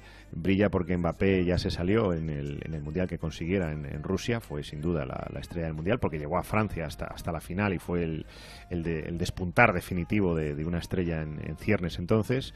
Bueno, en ciernes ya, ya con una trayectoria, pero, pero fue el despuntar definitivo pero cuidado con Grisman, porque estoy viendo un Grisman absolutamente desconocido. O sea, desconocido en el sentido de que está desarrollando un fútbol eh, que está entre comillas, capado en el Atlético de Madrid y que aquí ha despuntado y ha, destapado, eh, acompañando desde el medio campo, desde la media punta, saliendo desde atrás, asociándose con, el, con el medio, eh, buscando los espacios, buscando los pases, eh, filtrar balones, o sea, está en todos los sitios. O sea, no tiene una participación claramente goleadora como la pueda tener Mbappé, porque Mbappé es, es de, otra, de otra dimensión pero a mí me parece que tiene una, una participación en el juego francés extraordinaria. Y hay que medir a, las grandes figuras y a los grandes mm. equipos y a los grandes favoritos ante los grandes equipos, las grandes figuras y los grandes favoritos. Eh, y vamos a ver, porque el Francia-Inglaterra va a ser donde se van a medir dos potencias que son eh, aspirantes al título final y que tienen eh, estrellas de talla mundial y reconocida. Ayer Harry Kane se, descolgó también con un partido soberbio, aparte de Bellingham, eh, con un partido soberbio, también un poco en la línea de, de, de Griezmann, ¿no? En esa, en esa línea que marca Benzema un poco, marcaba Benzema en el Madrid eh, antes en la, época de, Cristiano y que ha después marcado como goleador también, porque se ha destapado como el goleador que era, que siempre ha sido, pero que quedaba un poco a la sombra de, Ronaldo porque hacía mucho trabajo para Cristiano Ronaldo. Bueno, pues esa figura también ha aparecido en Harry Kane, que se ha asociado ayer, que, ha permitido eh, el juego colectivo de, Inglaterra para destapar una defensa tan atrincherada como la que se encontró ayer en el principio del partido y que al final, bueno, pues llegó con, con oleadas, con una fuerza física descomunal y acabando arrasando en, el partido. Han llegado muy cómodos los dos, eh, Francia hmm. e, e, Inglaterra, y es el momento de la verdad, el partido de cuartos, donde vamos a medir a las estrellas, a los favoritos y al potencial de las dos selecciones, porque hasta ahora de todas formas, un camino de rosas casi, vamos. Alfredo. Porque de hablamos de los últimos. se ha despeinado, casi respira un poco. Eh, hablamos hablamos de, los últimos, eh, pero no olvidemos que Francia es la campeona del mundo. O sea, que es que tampoco, tampoco podemos eh, olvidar que aunque en el último torneo Suiza le eliminara en el camino de la Eurocopa, es un equipazo. O sea, en las quinielas era, después de Brasil, o incluso a la par de Brasil, uno de los grandes aspirantes. Yo estuve ayer haciendo el partido y a mí me parece que vimos la mejor versión de Francia de muchísimo tiempo. Y hacíamos otro debate también que creo es interesante. Es curioso que parece que juega mejor sin Benzema que con Benzema. No sé las razones, pero a lo mejor Giroud es la pieza que encaja perfectamente en ese grupo. Ah, Alfredo, ya te la digo yo, ya te la digo yo. Uno, por cohesión con el grupo y dos, porque eh, no quiere un delantero al que llevarle el balón. Quiere que ese delantero ayude a los dos de los lados y en este caso caso a Griezmann para que les llegue el balón a ellos. Bueno, es que es muy Me distinta la decían cosa. las malas lenguas. Tengo que llegar a 59-10 para hacer una paradita, ¿vale? Si me dejo un segundito, Alfredo, que va a comenzar la rueda de prensa también de Marruecos, ¿no? En 20 Sí, segundos. Alfredo. sí, me voy, me voy para adentro. Aquí Mm. está ya expectación máxima en la rueda de prensa. Claro, lógicamente ya quedan pocos partidos. A las 2 de la tarde comienza el portero Munir y Regragui para luego entrenar a las 4 de la tarde, hora vuestras, en el estadio del Al Jalil. Luego os cuento la rueda de prensa. Luego nos cuenta la rueda de prensa y luego seguimos hablando también del resto del Mundial, de, de Francia, de Inglaterra, de Brasil, de Croacia, de Japón, de Corea, porque tenemos mucho que hablar. Enseguida continuamos. La Copa del Mundo en Onda Cero. Este martes, el sueño continúa en Radio Estadio. Desde las dos y media de la tarde, octavos de final del Mundial. España-Marruecos. Todo o nada para el equipo de Luis Enrique contra una de las revelaciones del campeonato. El camino de España hacia una segunda estrella contra el empuje de Marruecos que vuelve a una ronda eliminatoria 36 años después. Este martes desde las dos y media de la tarde, todos con España, en Radio Estadio, con Edu García. Te mereces esta radio. Onda Cero, tu radio.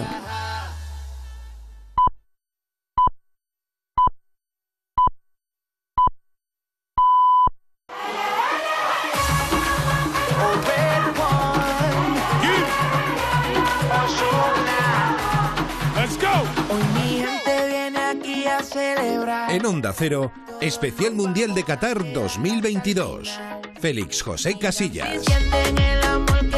Pues son ya las 12 de la mañana aquí en España, son las 2 de la tarde en Qatar. A esta hora comienza la rueda de prensa de Marruecos previo al partido de mañana frente a la selección española. Y en 45 minutos va a comparecer Luis Enrique y Pedri, también futbolista de la selección, para hablar de lo que va a ser ese partido que contaremos mañana a partir de las 2 y media aquí en Onda Cero. El partido es a las 4 de la tarde, es España-Marruecos por un puesto en los cuartos de final de este Mundial. Un Mundial que ya tiene formados cuartos de final, Países Bajos, Argentina y Francia-Inglaterra, y que curiosamente no ha tenido todavía ninguna prórroga ni ningún lanzamiento de penaltis. Por eso sorprende que ayer Luis Enrique, que lo está trabajando, hablase con Aitor Unzué de esta situación en su Twitch. Si hay penaltis, ¿qué? ¿Somos muy jóvenes? ¿Qué pasa? ¿Los jóvenes no saben tirar penaltis? Sí, yo creo que al final sí que es cierto que quizás como experiencias de... Al final hay mucho jugador debutante en nuestra selección, entonces debutante en un mundial, pero que también yo le equiparo un poco a un torneo como si fuese la, la Eurocopa y el año pasado ya tuvimos tandas de penaltis y logramos pasar, por ejemplo, contra Suiza y, tiraron jugadores jóvenes y metieron gol. Sí, sí. entonces yo creo que al final no sé si tiene que ver realmente un punto de experiencia puede ir bien pero si un jugador joven tiene la capacidad y va convencido ninguna duda vamos. Pues en alguna de sus varias entrevistas que concede hoy Álvaro Morata en los eh, medios de comunicación escritos, dice que no descarta los penaltis para mañana frente a Marruecos, así que habrá que sufrir o estar preparados eh, para esa cita que será a partir de las 4 de la tarde. Frente a Marruecos hemos estado hablando durante muchos minutos de esta selección marroquí y de los eh, enlaces que hay entre esta Marruecos y el fútbol español, entre ellos Fedal, futbolista del Real Valladolid, que nos atendía en el Radio Estadio y que habla también. Hombre, él tiene una cosa a favor, que si no es Marruecos, y si no pasa Marruecos, ¿por qué no va a ser España? Escuchamos a Fedal. Yo sinceramente pienso que España es una selección que puede ganar el Mundial, ¿sabes? Pero es verdad que tiene que superar a Marruecos ahora. Y Marruecos es la selección sorpresa de la- del Mundial para mí. Para mí personalmente y no por ser marroquí. Pienso que es una selección que personalmente ni yo me esperaba que tuviera estos resultados, ¿eh?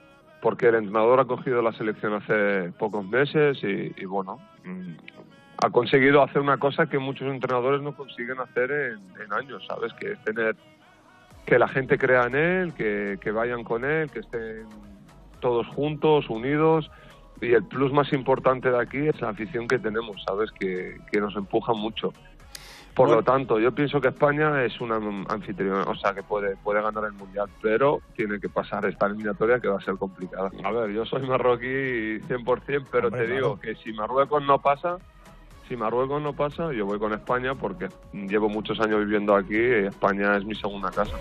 Pues ahora sí, hablaba de Regragui, el eh, seleccionador marroquí que estuvo tres temporadas vistiendo la camiseta del Racing de Santander y como decía él ese sentimiento le queda porque lleva muchos años también en España y ahora es su casa futbolística, futbolista del Real Valladolid y todavía bajo el impacto esa eh, situación que se produjo ayer en el partido entre Francia y Polonia y esos eh, dos goles de Mbappé y la actuación del futbolista francés que le relanza como la gran estrella del Mundial, aunque habrá que estar pendientes de otros futbolistas como Messi que va poco a poco, como Neymar que puede reaparecer en el partido que va a jugar Brasil esta noche frente a Corea y también pues otros futbolistas que están deslumbrando en este momento como Bellingham el inglés o como la actuación ayer también de su compatriota Harry Kane que por fin marcó un gol en este mundial. Y de eso estábamos hablando con Alberto Pereiro y con Alejandro Romero de ese cuarto de final muy atractivo que va a ser ese Francia Le hemos, le hemos dejado a Romero en lo mejor, Félix. Sí, sí, sí. "Dice las malas lenguas. A ver, pues vamos con las malas lenguas, Romero. A ver, ¿qué decían? ¿Qué, qué no, dicen? me, decía, me decían eh, al poco de, de salir eh, Benzema de la concentración de Francia que lo estaban celebrando en Francia, o sea que, que no que no le querían allí a Benzema por porque era porque entraba un poco con calzador a romper la armonía de- del grupo, pero bueno. Eh, cuando el río suena, agua lleva. Entonces yo como tal lo cuento. como tal lo cuento. Bueno, sí, Bueno, Eh, lo, lo- lo- lo contamos aquí, Alex, de cuando pasó toda la vorágine Sí, de Karim, sí, que que, sí. Sí, sí. que la, misma madrugada del- de, de la salida solo se ve con Barán y no espera a nadie más y se coge un avión regular para marcharse a casa. Imagínate si es cierto lo que, lo que cuentas y lo que contamos aquel día. Y luego, al hilo de lo que estáis comentando de los penaltis, eh, si se llega a esa situación extrema, ¿os acordáis ayer Lewandowski que estaba el partido cerrado 3-0, que estaba acabado, que tiene que tirar un penalti? O sea, yo le vi con cara de pavor a Lewandowski tirando el penalti. El primero que tira y que hay que repetir, que para el portero y que y hay que repetir porque invaden el- el área. Y en el segundo lo mete, pu- pues, pues ya casi casi de milagro. Pero a un hombre como Lewandowski le veía con cara de, no sé si os disteis cuenta en la Sí, imagen. sí, sí. Se le veía, se le veía con cara de pavor tirando un penalti con aquello certificado ya 3-0 era, era el gol del honor, era su gol de, de penalti, pero fíjate la responsabilidad en esas circunstancias, eh, esa, esa cara de, de- de- de pavor de un hombre con su experiencia y trayectoria, eh, pues si te estás jugando la clasificación no te quiero contar, y si eres un chaval, pues fíjate. Y, y luego también me llamó mucho la atención la- el amago de celebración que hizo, porque hizo amago de salir corriendo a celebrar el Sí. gol y luego pensó, oye, oye, que esto es un 3-1, que nos Pues han eliminado. eso es lo que te ¿no? habla, Mm. eso es lo que te habla que Camps nos los podía describir muy bien como en su condición de psicólogo de, de la tensión y, y- y lo que pasa por, por, por la cabeza de un futbolista en ese momento, claro, porque esa, esa tensión acumulada la descargas con la alegría de, de- de- de celebrar el gol que era intrascendente, absolutamente intrascendente. Yo creo que se supo medir, tuvo esa contención suficiente, porque claro hubiera sido muy muy muy llamativo. Os pregunto por los ingleses, porque, bueno, una vez que ves el partido, pues lo que decía antes, ¿no? De repente ves a Bellingham salir ayer eh, con una velocidad increíble, abriendo perfectamente el balón, dominando eh, con 19 años, pues eh, en un partido del Mundial la situación del juego, y ya todo el mundo, Bellingham es el futuro, Bellingham tiene que ser jugador del Real Madrid, eh, Mbappé tenía que haber venido, porque fíjate lo que ofrece en cada partido, y, y bueno, y al final nos dejamos llevar también por esa situación, ¿no? Partido que vemos de futbolista que, que deslumbra, pues ya enseguida hay que ficharle y es un futbolista a seguir, ¿no?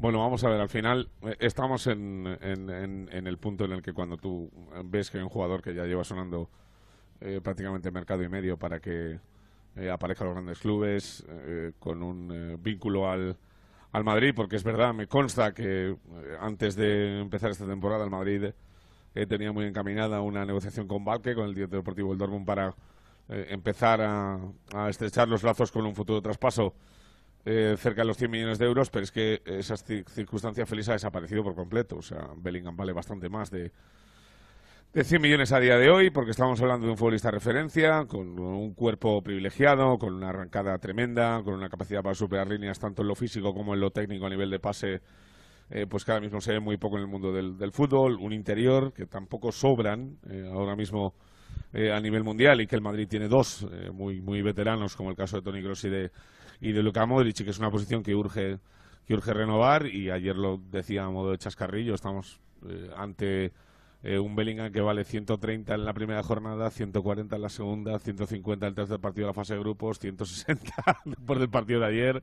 Y es verdad que te enamoran un poco todas las grandes estrellas, pero estoy de acuerdo con lo que dijo Gabriel Ruiz ayer en el Radio Estadio Noche. Luego seguramente lo puedas hablar tú con él cuando, cuando venga a estar en este especial mundial con nosotros, pero eh, yo sí lo veo un futbolista de, época, igual que veo que eh, Phil Foden eh, está a un nivel estelar y posiblemente entre los 10 mejores jugadores del mundo ahora sin lugar a dudas, y que Harry Kane, esa versión de mini Benzema, un futbolista que ya no es tranquilo, pero sí que es mucho más asociativo, pues te forman un triángulo en Inglaterra que es una auténtica barbaridad y para mí, te lo decía antes en la entrada del programa, lo veo superior en cuanto a conjunto y por más ideas y más eh, capacidad de, creación que Francia, por mucho que tengan en papel, la veo favorita sobre los galos. Bueno, pues es tu apuesta. La verdad es que es muy interesante. A mí me parece ahora mismo el, partido más destacado del Mundial. Vamos a ver el resto de enfrentamientos, pero desde luego Inglaterra-Francia va a ser un duelo de poder a poder con dos selecciones con mucho, mucho material por delante. Vamos a ir hablando del resto de selecciones, de los partidos también de, esta tarde, ese Brasil-Corea y el Croacia-Japón. El primero es el Croacia-Japón a partir de las 4 de la tarde, pero vamos avanzando algunos asuntos que teníamos pendientes, así relajamos un poquito la tensión. Así que vamos a escuchar una conversación que mantenía Rafa Fernández con uno de los grandes presidentes. Hemos hablado antes del Deportivo de La Coruña y de esa llegada de futbolistas marroquí, porque no solo estuvo Naivet, también estuvo en su momento Hachi, otro futbolista de muchísima calidad, no triunfó como Naivet, desde luego, y bueno, mucho menor también, pero un delantero rápido y de, y de calidad como era Basir, otro futbolista marroquí que estuvo en el Deportivo de La Coruña. Pero esta es la conversación de Rafa Fernández con Augusto César Lendoiro en un lujosísimo hotel allí en Doha.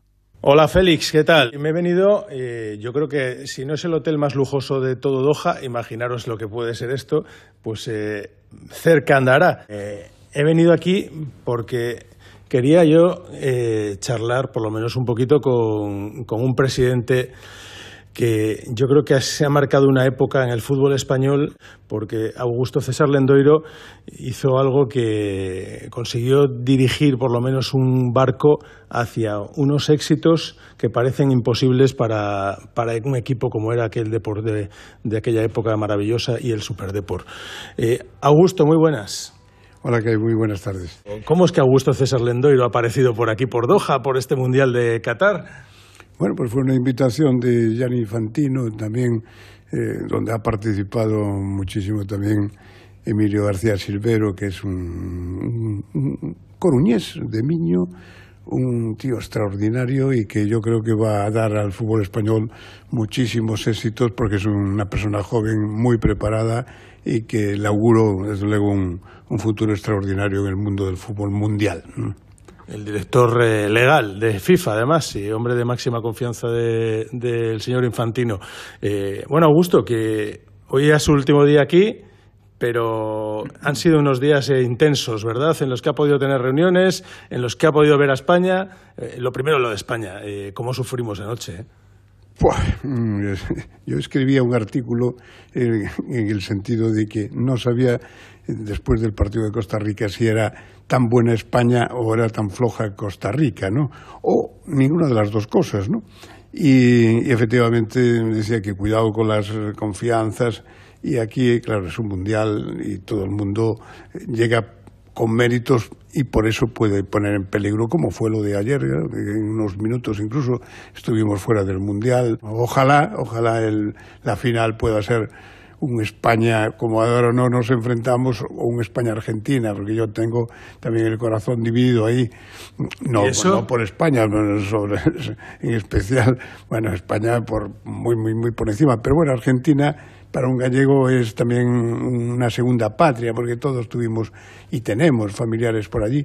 Y, después, eh, claro, coincide el gran Scaloni, que yo lo tuve seis, ah, siete años en el Deportivo, es el entrenador. ¿no? Fíjese, la escaloneta, ¿eh? dicen, la escaloneta. Pero cuidado, cuidado, porque eso de la neta, al final, la chavineta, y al final puede fallar, ¿no? Es decir, o sea que, que bueno, veamos las cosas y, no sería malo eso, un España-Argentina. Y si no puede ser un España-Argentina, pues un España-Brasil también. Eh, Augusto, eh, ha mantenido eh, bueno, reuniones o contacto con, con varios de los miembros del Ejecutivo de FIFA, por supuesto con Gian Infantino, pero sobre todo me, me, comenta esa reunión con Pierluigi Colina. ¿Cómo es ese planteamiento que les quiere hacer para cambiar el fútbol o para cambiar los tiempos, el formato de los tiempos? Yo lo que digo es que hay que jugar tiempo parado, es decir, el reloj eh, mm, tiempo efectivo de juego. 30 minutos un tiempo, 30 minutos otro, y cuando en el, en el minutero aparezca el cero, nadie va a discutir si, si efectivamente va a ser o no el momento. ¿Qué le pareció a Colina ese planteamiento? Le hace, le- yo creo que en el fondo le gusta, pero piensa que de entrada es un poco duro y tal. Yo, yo lo escribí el otro día diciendo que, que de hecho parecía esto un primer paso. Él sigue hablando de este, pero también es una locura, ¿no? No le puedes, pero convierten a los árbitros en contables de los minutos de juego y eso es imposible. Tienen que estar preocupados del, del- del Bastante- terreno de juego, de lo que pasa en que el no partido. falle, que no falle en el partido como para que le puedan permitir esos lujos, ¿no? Pero mm, yo creo que mm, vamos por buen camino, eh, habrá que seguir trabajando porque yo creo que, que, que eso mm, viene para quedarse. Augusto, que, que un placer eh, habernos encontrado aquí en Doha Mm. eh, y, y que sea bueno el regreso, a ver ese de por si, si consigue si consigue volver a reverdecer esos viejos tiempos y, y que, que sigamos viéndole también. ¿Eh? Muchas gracias y, efectivamente, el Depor es que tenemos que salir de ese pozo que es la antigua Segunda B, aunque se llame ahora Primera Federación. Pues feliz, Augusto César Lendoiro, ya ves, aquí nos encontramos eh, en un mundial, te encuentras eh, absolutamente a todo el mundo y sobre todo el mundo del fútbol, eh, del puro fútbol, como es un presidente como Augusto César Lendoiro. Gracias, Rafa. Pues esa es la conversación que mantenía con Leindoiro, con el expresidente del Depor y con esas ideas, ¿no? Nuevas ideas que llegan al mundo del fútbol para intentar hacer un mayor espectáculo. Lo del tiempo parado se nos irían los partidos, madre mía, se nos irían lejísimos. ¿eh? Ya nos cuesta, con tanto añadido en este mundial, pues los partidos serían de una duración eh, que no sería capaz. Y sobre todo la televisión, que es la que manda ahora 30 mismo. minutos. Sí, Pereiro. No digo que un partido de 30 minutos parado es más de es más de los añadidos que están dando ahora, ¿eh? Sí, Pero sí, sí, por eso más, digo, ¿eh? pero que además que, que alguno eh, no, no es el baloncesto, que es más fácil de, de, parar y de sacar rápido en el mundo del fútbol hasta que el balón vuelve, el portero, tal, no sé, me, me parece más complicado, pero bueno, vamos a ver, vamos a ver porque todo está pensado. Y, y luego vamos a hablar de otro asunto que también puso ayer sobre la mesa Luis Enrique. Avanzamos, está hablando Regragui, está hablando también Munir, el futbolista de la selección de Marruecos en la rueda de prensa previa al partido de mañana de España, luego Luis Enrique y Pedri, a eso de la una menos cuarto, escuchamos la parte que nos entre en este espacio de la rueda de prensa del seleccionador y del futbolista español. Pero hablamos de los partidos de, hoy, tenemos que hablar de ese Brasil-Corea con la vuelta de, de Neymar en principio, eh, ya veremos si titular o no, lleváis todo el fin de semana eh, Pereiro, Romero ahí hablando de la situación de, Neymar, he leído hoy también que con su fisioterapeuta eh, personal ha estado trabajando muchísimo, que también el fisio le ayuda y que es un hombre muy religioso y que entre los cuidados, los masajes, los rezos y las piscinas de Doha está todo en orden y que en principio puede estar, pero es una, una novedad la presencia de Neymar o no en la llegada al, al Mundial, Alejandro. Pues sí, a- al final va a ser eh, va a ser muy importante o fundamental para Brasil que esté Neymar o no, porque es un poco la piedra angular de todo de todo el juego y el que marca también las diferencias. Y hoy pues ahí estamos con los dedos cruzados o están con los dedos cruzados en, en Brasil para que pueda ser de, la partida, aunque sobre el papel ante un rival menor como es Corea del Sur. Pero bueno, sea, aquí al final nadie regala nada.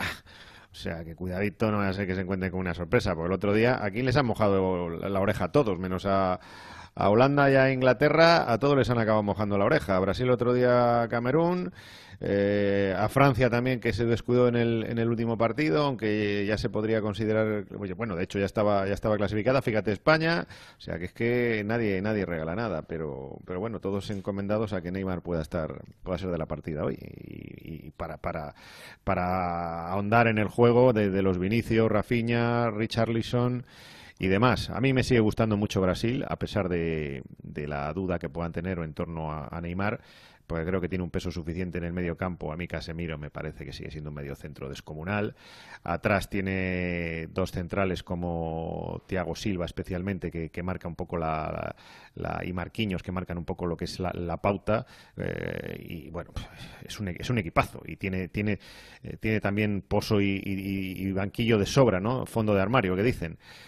Pero bueno, pues, eh, parece que todo lo supeditan a, Neymar en muchas, eh, en muchas ocasiones, porque es el que más inventa, el que más eh, creatividad tiene, el que más inventiva tiene y el más anárquico también y el que te, provoca el, desequilibrio en un partido en un momento determinado. Pero la seguridad defensiva que te da tener a, esos hombres que, relataba y ese medio centro con Casemiro me parece me parece fundamental para, para estos partidos de mata-mata que dicen. Mm. Esto del Mundial te da oportunidad, sí, a ver. No, digo, que eh, también tienen que tener en cuenta en Brasil el hecho de que no sé si una preparación física corta o que han llegado algunos de jugadores bastante eh, bastante justo porque lo que, les está pasando en la concentración es eh, bastante similar a la primera semana y media que tuvo Francia. O sea, al final le han caído Telles y Gabriel Jesús definitivamente para el torneo.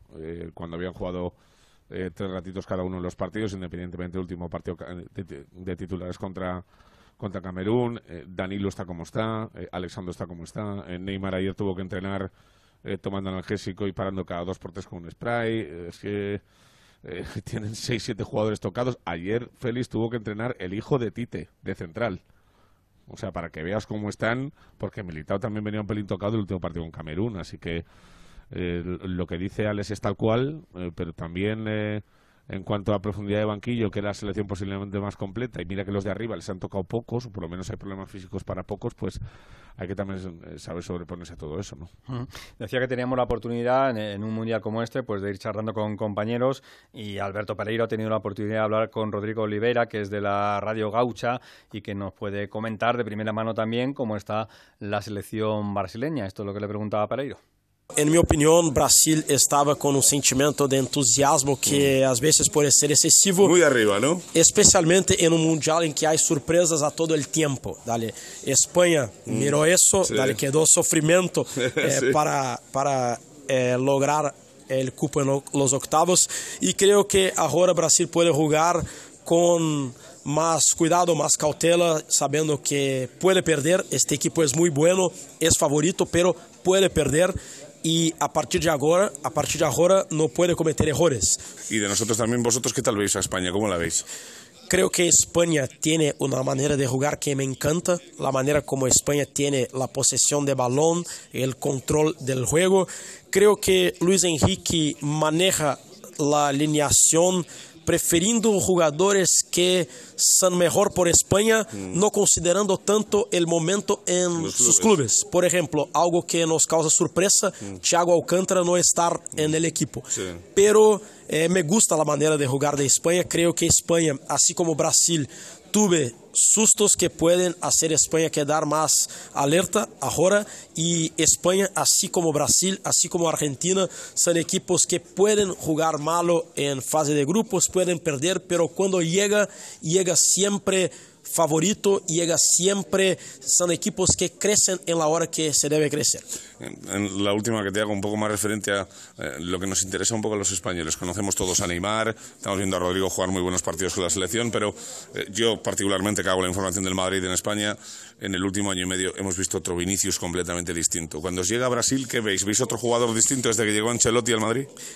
Creo que Vinicius Junior era un jugador que provavelmente não estava em los planos de Tite para ser titular, pero Vinicius se pongou em los planos de Tite em la cancha, jugando muito bem. Creo que Brasil tinha um problema, creo, em 2018 de ser muito dependente de Neymar.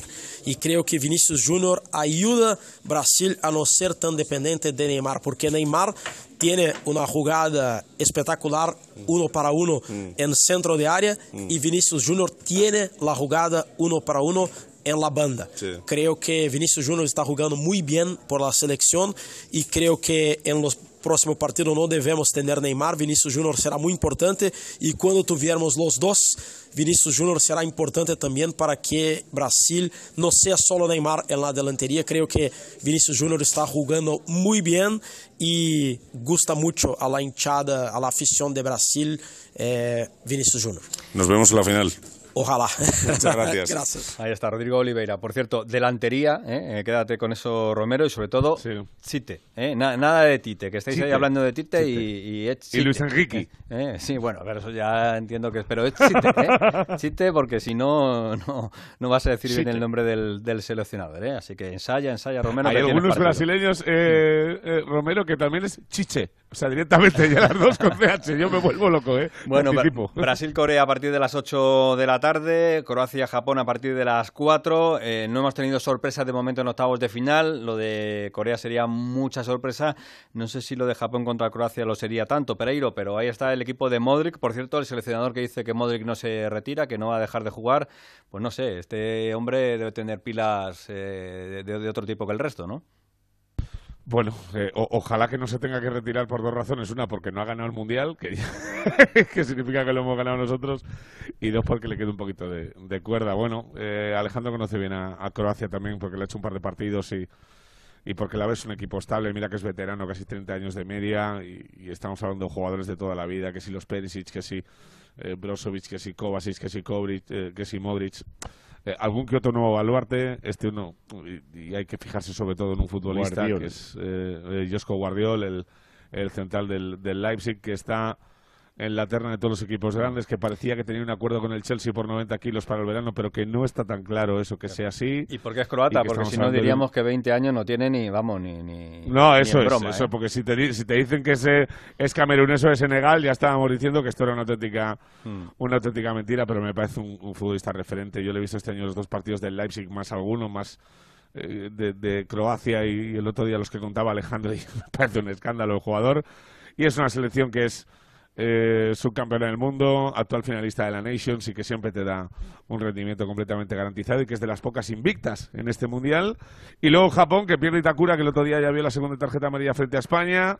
Eh, sabemos que tienen a, a Doan en el banquillo y que el plan es un poco aguantar en la primera parte y, y apretar en, en la segunda y veremos a ver si, eh, si da para, pa- para seguir eh, dando sorpresas después de ganar a España y, a- y Alemania el Mundial. Pero bueno, lo contamos a, a las cuatro españolas, un partidazo y, y nos da el rival de, de Brasil en, en la siguiente ronda. Eh, mm, como tienes que hacer cositas, eh, me mandas aquí un Te, mensaje. te voy a hacer un relevo. Claro, que Te voy a hacer un relevito. Sí, sí, que tienes y ahí. te dejo mi posición a, a Dirección Deportiva Británica para que hables un ratito con él. Y lo de los un besillo, 48, chicos, chao. entonces no lo contamos, ¿no? Venga, va. No, sí, día, te digo que hay 40 48 jugadores de la liga que quedan ahora mismo en competición, 19 en la selección española, 8 en Argentina, 6 en Francia, 5 en Brasil, 4 en Marruecos, 2 en Portugal, en Croacia y en Japón, y ninguno en Suiza y en Corea. Así que bastante buena representación cuando se nos ha ido casi dos tercios de la eh, participación del Mundial en cuanto a selecciones y futbolistas. Feliz. Pues cogemos el relevo. Gracias, Pereiro.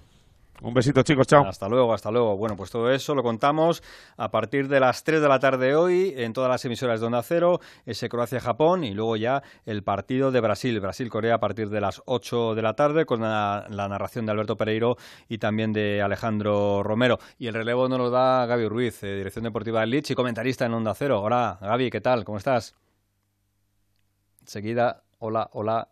Enseguida estamos con Gaby Ruiz. Vamos eh, contando más, más cositas, eh, porque vamos a tener... Hola. Sí, ahora sí, ahora te escucho. Gaby, ¿qué tal? Sí, ¿Cómo estás? Hola, Félix. Hola, sí, sí, te estaba saludando. Sí, ¿Qué tal, pues Félix? ahora ¿Todo te bien? escucho. Todo bien, todo bien. ¿Tú qué tal? Bien, bien. Todo bien por aquí. Escuché algo ayer en el Radio Estadio con Mateo Lao, ¿puede ser? Sí, sí, una historia un, un poco un poco deformada. Hmm. La verdad que me encontré con Mateo y estuvimos charlando un buen rato, Mm. pero pero bueno, luego el final de la historia es un poco distinto de lo que se contó, pero pero sí, sí, ayer estuve con Mateo y, y nada, nos dimos un buen abrazo, nos llevamos bien. Bueno, me alegro. Eh, luego ya me cuentas eh, fuera de micrófono el final de la historia, Sí. eh, por si no quieres Fuera de micro, luego te mando un WhatsApp. Bueno, eh, quería hablar contigo de, de una serie de, de cuestiones que afectan al, al Mundial, porque estamos hablando mucho de, de fútbol y estamos lógicamente pendientes de los grandes futbolistas. ¿Cómo se nos escapó al fútbol español? Hemos hablado de Vinicius, de, de Rodrigo. ¿Cómo se escapó al fútbol español Martinelli? Porque a mí me está pareciendo, personalmente, ya le había visto esta temporada en el, en el Arsenal, pero un futbolista descomunal. Me parece que el- de, los que también rompe, ¿no? De los que tiene Brasil para cambiar el ritmo y hacer cosas que mm, de momento en otras selecciones no se ve hacer. Pues no- no, tengo respuesta de por qué se escapó al fútbol español. Lo, que sí sé es que llegó al Arsenal muy joven. Llegó al Arsenal y nadie lo conocía. pero no, lo conocía nadie eh, prácticamente a ningún nivel. O sea, llegó como una apuesta de la dirección deportiva del Arsenal y, llegó jovencísimo. O sea, que en realidad es un jugador que se ha terminado de hacer, digamos, en el Arsenal. Y está a un nivel impresionante en el mismo Arsenal. Está haciendo goles, está dando asistencias.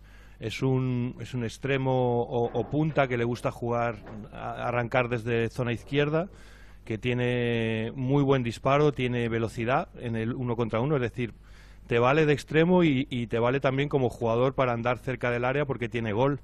Es una maravilla de jugador y es verdad que llegó al Arsenal, fue una apuesta fuerte del, del Arsenal siendo jovencísimo, así que realmente es un chico que ha terminado de explotar allí. Pues a mí me está, me está encantando, ya te digo, ya lo había visto esta temporada en el Arsenal, pero es verdad que llegó muy, muy jovencito y prácticamente nadie le conocía y ahí está. Y a mí me parece un jugador que ahora mismo pues desequilibra dentro de un equipo como Brasil, que tiene mucho desequilibrio arriba. Eh, vamos a escuchar a, Luis Enrique eh, dando instrucciones desde el andamio y luego vamos a escuchar otro sonido de algo que ha dejado caer el, el técnico español en su visión de futuro de lo que es el fútbol. Creo que el interior es pivote y Marcos, ¿me oís? Levantar el brazo, sí, perfecto. Eso es, llévalos a banda, llévalos a banda, que basculen. Coque, la primera era solo con laterales, no pasa nada. Deja que haga una sola con laterales. Y así que vean ellos también la situación de quedarnos ahí porque no hay tiempo. bueno, este es Luis Enrique desde el andamio, dando instrucciones a sus futbolistas en los entrenamientos de la selección. Y luego Luis Enrique, que le está dando muchas vueltas a la cabeza, lo, viene dando durante mucho tiempo, pero ahora está haciendo público, habla de lo que va a ser el entrenador del futuro y de lo que cree que va a pasar en los banquillos. Yo es una opinión personal que ya te he compartido con vosotros. Yo creo que acabará siendo así. El entrenador de arriba estará. Habrá entrenador de ataque y de defensa, rollo fútbol americano, evidentemente. Eh, habrá alguien abajo que transmita lo que quiera decir el entrenador y desde arriba controlarlo todo, porque la verdad es que la visión no tiene nada que ver. O sea, es, una claridad. Yo entreno, cuando entrenamos, ya estando solo en el andamio, ya cambia completamente la perspectiva que tienes del partido. Eh, me imagino que el futuro irá por ahí, pero tampoco lo puedo asegurar. Bueno, pues ahí está. ¿Qué te parece, Gaby? ¿Te parece que ese es el, puesto del futuro? Tanto entrenador alrededor de, un equipo, con, gente arriba, gente abajo, walkies y todo lo demás. Sí, ¿sabes a, ¿sabes a quién me ha recordado? Me ha recordado un mítico entrenador precisamente del Arsenal, que es el equipo que hablábamos, que se llamaba George Graham y que ya en los años finales de los 80, 90 él veía la primera parte desde arriba y tenía un teléfono al lado, que por supuesto salía todo el rato en la retransmisión de la televisión, y, fue el precursor un poco. Él, luego la segunda parte a veces bajaba, pero la primera la veía desde arriba con un teléfono dando instrucciones, por entonces no había móviles, o sea que imagínate si hay ya, eh, digamos, un precedente. Eh, te puedo decir que eh, desde mi perspectiva, por ejemplo, como, como scout, muchas veces cuando vamos a ver un partido hay equipos que nos mandan a los scouts a la primera fila, abajo del todo. Y yo creo que lo hacen con mala leche, para que no veamos bien a sus jugadores, porque efectivamente la diferencia a la hora de analizar cualquier cosa, ya sea desde el punto de vista táctico, ya sea desde el punto de vista mm, más de scouting, de fijarte en el jugador, estar con un poquito de altura te da una perspectiva totalmente distinta. Eh, no sé si eso mm, se va a ir imponiendo, no tengo ni idea, porque en realidad al entrenador también le gusta estar abajo y le gusta estar, digamos, cerca de, los suyos, pero desde luego eh, que los equipos ya están viendo los partidos desde arriba y comunicados con, con, las tecnologías que hay ahora y permanentemente comunicados con el banquillo, eso ya se produce en prácticamente todos los equipos de élite y además están conectados en tiempo real. Es decir, aunque no sea el entrenador en sí, aunque sea uno de sus, de sus, uno de sus ayudantes, una de sus personas de confianza, todos los equipos tienen gente arriba y están con iPads permanentemente en contacto, mandándose capturas, mandándose pequeños trozos de vídeo para que se fijen en distintas cosas. O sea que eso ya se está haciendo en casi todos los equipos de élite los partidos se ven desde arriba, aunque no sea el entrenador el que está eh, arriba y sea uno de sus ayudantes. Eh, ¿Y crees que esa información que vosotros paséis a los entrenadores, al cuerpo técnico, que desde luego ellos eh, desarrollan y les sirven, llegan al, futbolista? Porque estamos acostumbrados a, pensar en el futbolista como que todo el, asunto de la táctica le, marea bastante, ¿no? Si ya es bastante con la charla de un entrenador, que algunos te reconocen que, que se pierden y que antes de salir al terreno del juego, pues prácticamente lo han, lo han olvidado. Aquello famoso de yo coloco a los futbolistas en la pizarra y luego ellos ya se encargan de, cambiarse de, posición cuando les da la gana. ¿Crees que es, que es bueno para el fútbol? Quiero decir que, que el futbolista no va a estar demasiado atado con tanta información y con tanta gente pendiente de cualquier movimiento. No, yo creo que no. Yo creo que yo creo que todo lo que se le pueda aportar al futbolista desde fuera es bueno. Lo que sí es verdad es que no siempre se puede transmitir de la forma más, digamos, entendible. Muchas veces tiene que ser por gestos, lógicamente. Cuando en un estadio hay mucho ruido no, no, y el jugador no está cerca de ti, no, no puedes comunicarte con él, eh, digamos, verbalmente, pero por gestos sí. Yo creo que toda la información que le llegue al entrenador y a su cuerpo técnico durante el partido de lo que no está funcionando tácticamente y que se pueda transmitir a los jugadores eh, es positivo siempre. El jugador no se vuelve loco, el jugador está acostumbrado a recibir muchísimas instrucciones, puede que haya algún jugador que a lo mejor no lo lleve bien o, o no le guste que se le hable durante los partidos, pero en general todo lo que se le diga al jugador, que sea una información de verdad interesante, algo que está funcionando mal y que se pueda corregir, es bueno y desde luego te aseguro que todos los equipos lo hacen. Y la última cuestión que te voy a plantear, vamos a escuchar a Sergio Goicoechea, que fue portero de la selección argentina, que estuvo con Alfredo Martínez hablando precisamente eso, de, los porteros en este mundial y especialmente de esa forma de jugar, de, tener al portero, en este caso Unai Simón de la selección española, como ese primer futbolista que empieza el juego. Yo digo que es un gran recurso. A veces lo que los arqueros tenemos que entender, yo digo que hay costo y beneficio o sea, hay esencia del equipo, obviamente, que si un equipo se apoya en su arquero para salir con los, con los pies, es lógico que eso suceda la mayor parte del tiempo. Pero hay determinadas jugadas que también a veces tengo que analizar el costo-beneficio. Digo, cuando tomo el riesgo de lateralizar una pelota a seguir comprometiendo a, a uno de los laterales, digo, a veces, bueno, como tengo que meter un pelotazo. Digo, está bien como esencia, pero siempre y cuando sea con mayor seguridad y también cuando el equipo crezca a través de esa acción. Si yo solo voy a tomar riesgo para que lo único que sea es que si me, que me o sea que me devuelva o que me la roben y, ponga al equipo en, condición al equipo contrario en condición de, hacerme daño eh, y a mí eh, dando ese pase estoy todavía a 85 metros de largo eh, digo, eso es la decisión que tienen que tomar eh, los arqueros, pero bueno, eh, habría que hacer una estadística desde cuántas jugadas nacen desde abajo y terminan con peligro en el arco de enfrente y cuántas las que terminan todas. Son, son menos, lo que pasa es que claro, cada vez que el portero toma esa elección y termina una jugada complicada, siempre se resalta más, ¿no?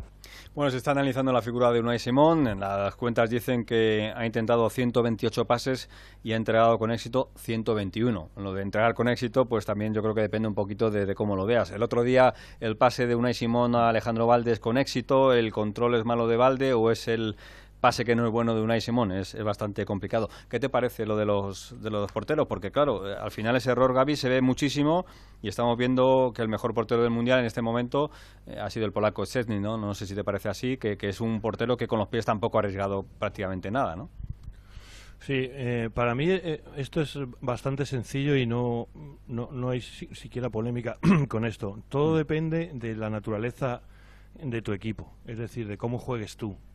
Yo te digo que nosotros, por ejemplo, en el Leeds nos gusta salir jugando desde atrás y tenemos un portero que, juega muy bien con los pies, que es Meslier. Eh, entonces, a la hora de elegir tu portero, eh, según cómo juegue tu equipo, puedes necesitar tener un portero que juegue bien con los pies.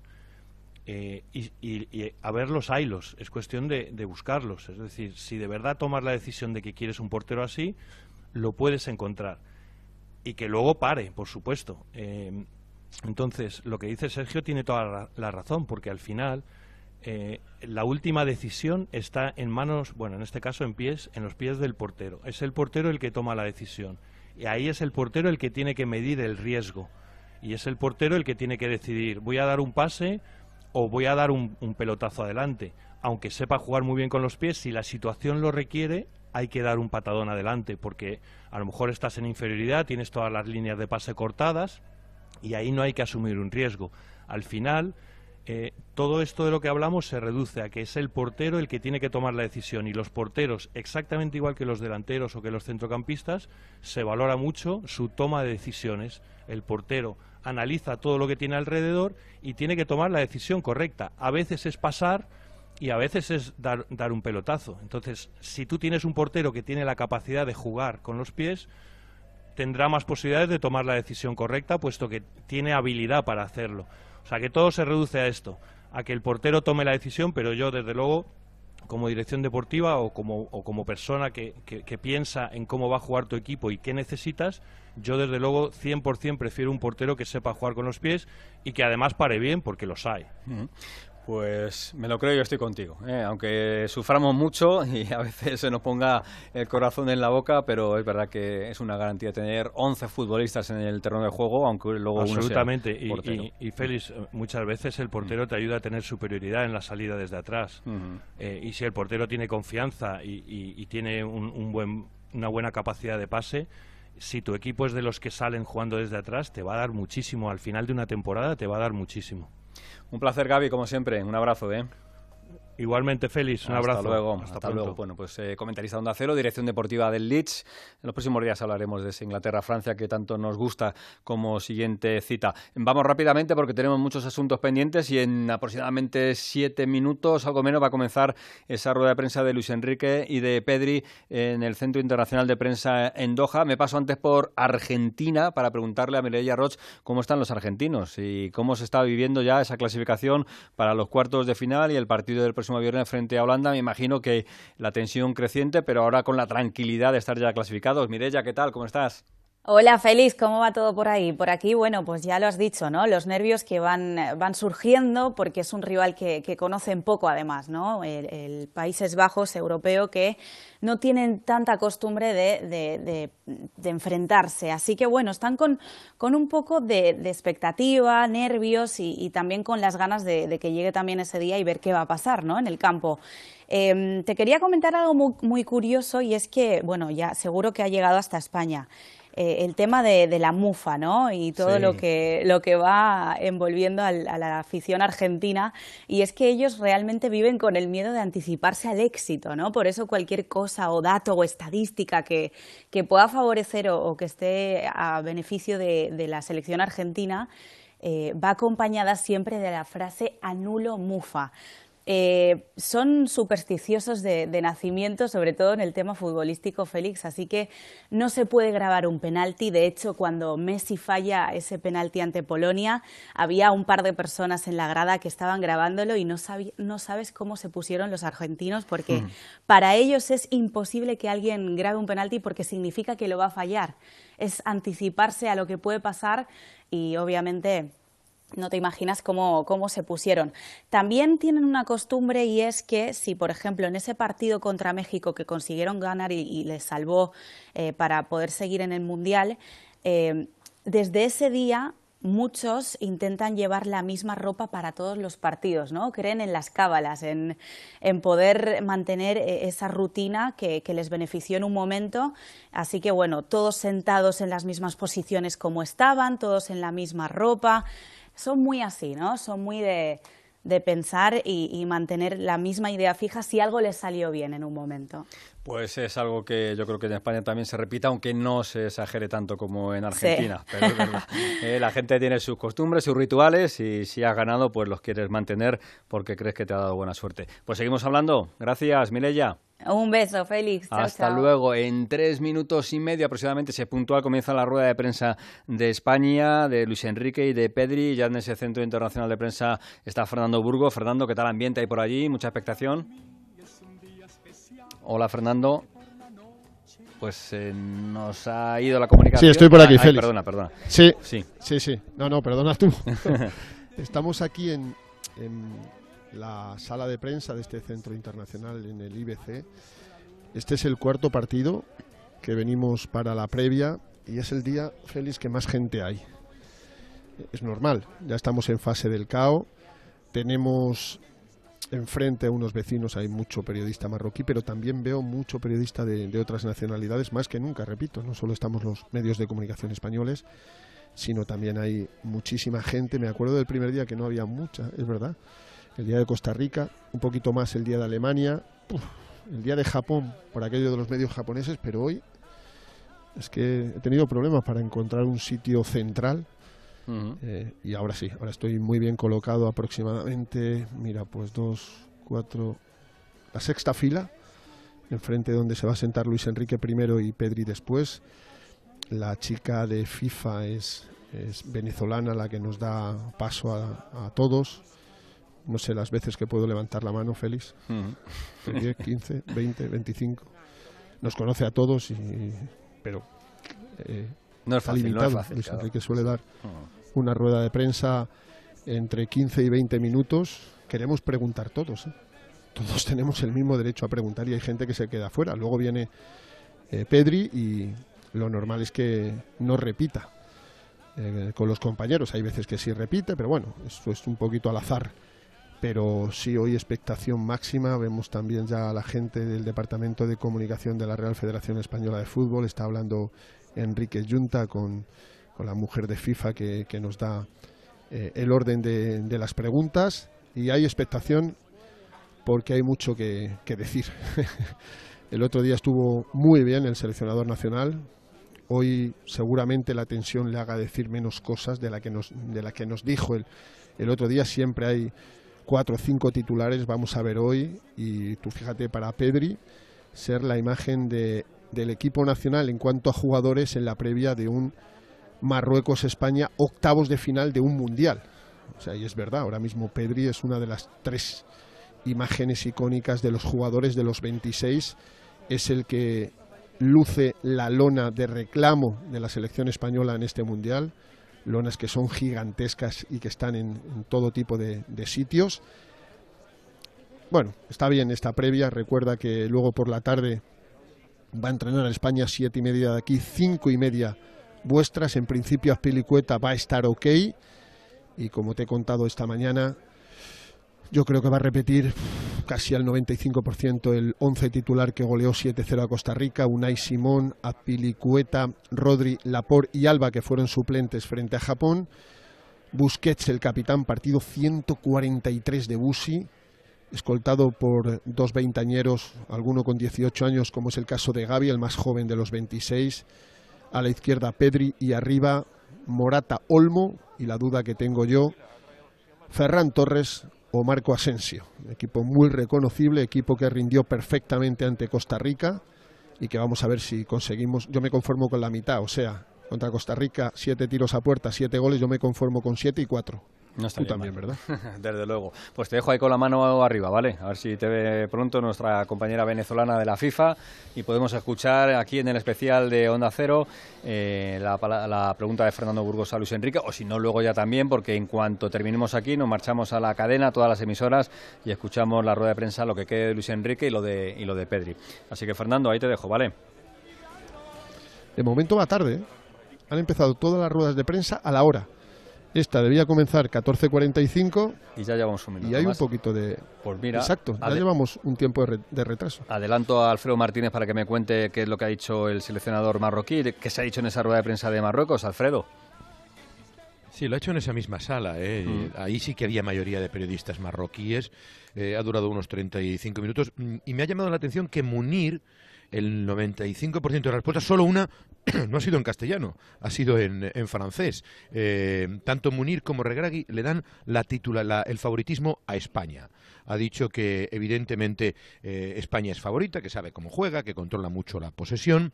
Ha hablado de Luis Enrique y del Twitch. Dice, bueno, a lo mejor me, motivo yo y me animo, porque la gente ve en, el Twitch de Luis Enrique mm. eh, como una forma de relajación del grupo español, ¿no? Sí, sí, ha llamado poderosamente la atención. No ha querido desvelar si todos los jugadores estarán en condiciones que esta tarde va a probar Asraf. Aquí entrenan a las seis en el estadio del Dul Alil, eh, pero son las cuatro vuestras. Os cuento rápidamente que no hay un afán de revancha con respecto al 2018, cuando España eliminó a la selección marroquí en el Mundial de Rusia. Se habla de que el VAR les eliminó. Eh, le ha preguntado un periodista, oye, la prensa española está subestimando a Marruecos. Dice, no nos importa, se trata de fútbol y ya está. Eh, no empezamos a ver lo que dicen unos y otros. Hay jugadores nuestros que han nacido en España, pero nosotros no necesitamos esa motivación. Vamos, por tanto, a intentar ganar con todo el respeto del mundo a España. Ha, reconocido que la posesión del balón la va a tener. Empieza ya Luis Enrique. Escuchamos la primera pregunta al seleccionador. Escuchamos al técnico de la selección nacional. Gracias. Buenas tardes a todos. Eh, están todos bien a excepción de... Bueno, a excepción de nadie. Están todos bien, por lo que sé esta mañana, en cuanto a los jugadores, al estado físico de los jugadores. Es decir, ahora a la tarde tendremos la oportunidad de entrenar y entrenarán todos los jugadores. O sea que tengo a disposición a los 26 jugadores, César y David Raya, recuperados. ¿Qué tiene que hacer España? Lo que pretendemos hacer cada partido nosotros tenemos muy clara la idea, no vamos a cambiarla en ningún momento de este campeonato y eso no significa que tengamos que dominar a todos los rivales durante todos los minutos, porque si algo define un torneo de estas características es el nivel de las otras selecciones. No juega solo España. Jugamos contra otros países, con otros eh, entrenadores de alto nivel, jugadores de alto nivel, y ahora contra Marruecos nos vamos a enfrentar a una de las selecciones, sin ninguna duda, con mejor estado anímico, más motivadas, han hecho una fase de grupos espectacular, en un grupo muy complicado han pasado como primeros y seguramente en términos de motivación sean una de las mejores selecciones. Nosotros estamos muy bien, la verdad. Lo que tengo que decir es que si me fijo en, la, en el rendimiento de la selección a lo largo de estos tres partidos, diría que es un notable alto sobresaliente bajo, a excepción de diez minutos eh, en el que Japón no supera, pero que entiendo que es algo lógico dentro del mundo del fútbol y que volverá a pasar, evidentemente. Esperemos que en vez de 10 sean 5 o 0, pero no es que tengamos nosotros la piedra filosofal y solo juguemos nosotros, los rivales también juegan. O sea que muy motivado, muy contento, muy satisfecho de lo que veo en los entrenamientos y convencidos que tenemos una gran oportunidad de, buscar eh, un gran resultado y, o un buen resultado y pasar de fase. Ese es nuestro objetivo. Next question. Buenos días, eh, Joaquín Maroto del diario AS. Eh, es previsible, visto lo que hizo Alemania y lo que hizo Japón, que Marruecos también intente presionar a la selección española lo más arriba que pueda para provocar que tenga que sacar el juego desde atrás, pasando por el portero, por los centrales. España todavía no ha dado un pelotazo. Si lo hubiera dado el otro día en el primer eh, mm, gol de Japón, a lo mejor la situación hubiera sido otra en ese partido. No lo va a dar. O sea, esto es algo absolutamente descartado en todas las situaciones. Bueno, veo que, veo que hay una clara desinformación de lo que es el mundo del fútbol. Eh, lo que está claro es que cada uno tiene sus armas. No vale que por lo que te elogian y por lo que ganas partidos eh, luego te critiquen cuando fallen. Ah, o sea, cuando le pegamos largo? Cuando sepa que voy a fallar, eso en el mundo del fútbol no existe. Nosotros tenemos como objetivo tanto a nivel defensivo como a nivel colectivo, a nivel colectivo llevar el balón en las mejores condiciones al portero. No hay descartada ninguna acción en el fútbol. Si una jugada se complica y hay que pegar un balonazo largo, se pega, no hay problema. Pero esa interpretación la tiene que hacer el jugador en el terreno de juego. Eso es lo difícil en el fútbol. Y de la misma manera, cuando defendemos, nuestros delanteros son los primeros defensores. Para que haya pocas ocasiones de gol del rival, necesitamos una buena presión de nuestros delanteros. ¿Eso qué significa? Que yo compro el pack completo y el pack completo es jugar de esta manera. Es lo que me gusta, cómo interpreto yo el fútbol y cualquier jugada está abierta, permitida, claro que sí. Lo tienen que interpretar los jugadores. Pero no vale hacer el, juego este de eh, si le pegas un pelotazo en el balón, en el primer gol de Japón, no habrías encajado gol. Ya, y no habríamos hecho ningún gol y habríamos tenido cero ocasiones de gol si empezamos a jugar largo desde atrás. Me parece demasiado básico y sencillo ese discurso, no lo comparto en absoluto y nuestra idea es muy clara. Pues claro, vamos a seguir jugando desde atrás, por supuesto. Eso es lo que nos ha llevado a estar donde estamos. To all the photographers, thank you so much. Next question. Hola, seleccionador. Buenos días. Miguel Ángel Díaz de la cadena COPE. En los últimos cuatro mundiales, España solo ha superado en uno, en Sudáfrica, la eliminatoria de octavos de final. Quería preguntarle eh, qué cree que se le puede exigir a esta selección y con qué resultado en el torneo Luis Enrique se marcharía satisfecho a casa. Esta es otra tendencia muy habitual, mirarlo todo desde la vista negativo, o muy positivo o muy negativo. Yo no sé con qué me marcharé contento, porque ¿sabes lo que pasa? Lo que menos me preocupa es el resultado. Aunque parezca una utopía, pues a mí sí, me preocupa cero. Yo en lo que me centro es en controlar las cosas que debo controlar como entrenador y en que juegue mi equipo de una manera determinada. Y al jugador le animo, despreocúpate, sí, el resultado va a llegar de una manera o de otra. El fútbol no es que sea un deporte justo, pero si haces más méritos que el rival, normalmente, normalmente se suelen ganar los partidos. Si luego no, da, haciendo más méritos que el rival, pues felicitaremos al rival y, nos iremos para casa, no hay ningún problema. Pero yo estoy convencido que vamos a hacer más méritos que Marruecos y que vamos a poder llegar al resultado. Y si luego no llega, no hay ninguna preocupación. ¿Y con qué voy a estar contento? No lo sé. Hasta que no vea hasta dónde llegamos. El objetivo desde el principio, ¿cuál ha sido? ¿Cuál es el que hemos repetido aquí desde que hemos llegado? Jugar siete partidos, ¿no? Pues siete partidos queremos jugar. Next question. ¿Qué tal? Buenos días. Aquí a su derecha, abajo, segunda fila, Javier Ray de la cadena SER. Quería preguntarle si ha revisado, imagino que sí, varias veces el partido frente a Japón. Nos contó en la zona mixta después del encuentro que si Japón hubiera necesitado otro gol más, lo habría conseguido y también le preocupaba que España no fue capaz de generar muchas ocasiones de gol. Si ya ha detectado ese problema, ¿por qué pasó eso en la segunda parte? Y si de cara al partido de Marruecos, manteniendo el 4-3-3, se puede plantear meter un jugador en ataque o de la línea de tres que sea centrocampista, por ejemplo Gaby, que pueda jugar como falso tercer jugador. Esto es surrealista. ¿Tú qué crees? ¿Que porque repitas eh, eh, vas a jugar otro partido, no se van a repetir los mismos errores porque se lo digas a los jugadores. ¿Qué les dices a los jugadores en el descanso? No, eh, tranquilo, que no. Los errores se repiten. Esto es el fútbol, la dificultad que tiene el fútbol. Deporte hipercomplejo, deporte muchas veces injusto. Once jugadores en un terreno de juego enorme. Imposible controlarlo todo. Eso no existe. ¿Y, qué crees? Ah, entrenas estrategia. De hecho, como anécdota, mm, yo recuerdo una época de jugador en la que mi equipo en el que yo jugaba, empezamos a encajar goles en jugadas de estrategia y el míster se casó cada día de corregir, nos entrenábamos cada día, cada partido encajábamos gol. Dejó de entrenarlo, pumba, se olvidó la obsesión, no volvimos a encajar goles. Con esto que te quiero decir, nosotros tenemos claro cuáles son nuestras virtudes, a dónde queremos llevar el partido, pero seguramente cuando tenga que arriesgar Marruecos, arriesgará, si va detrás en el marcador, arriesgará y vendrá a presionar, y nosotros, por supuesto que hemos corregido situaciones de juego pero al final el que toma las decisiones es el jugador.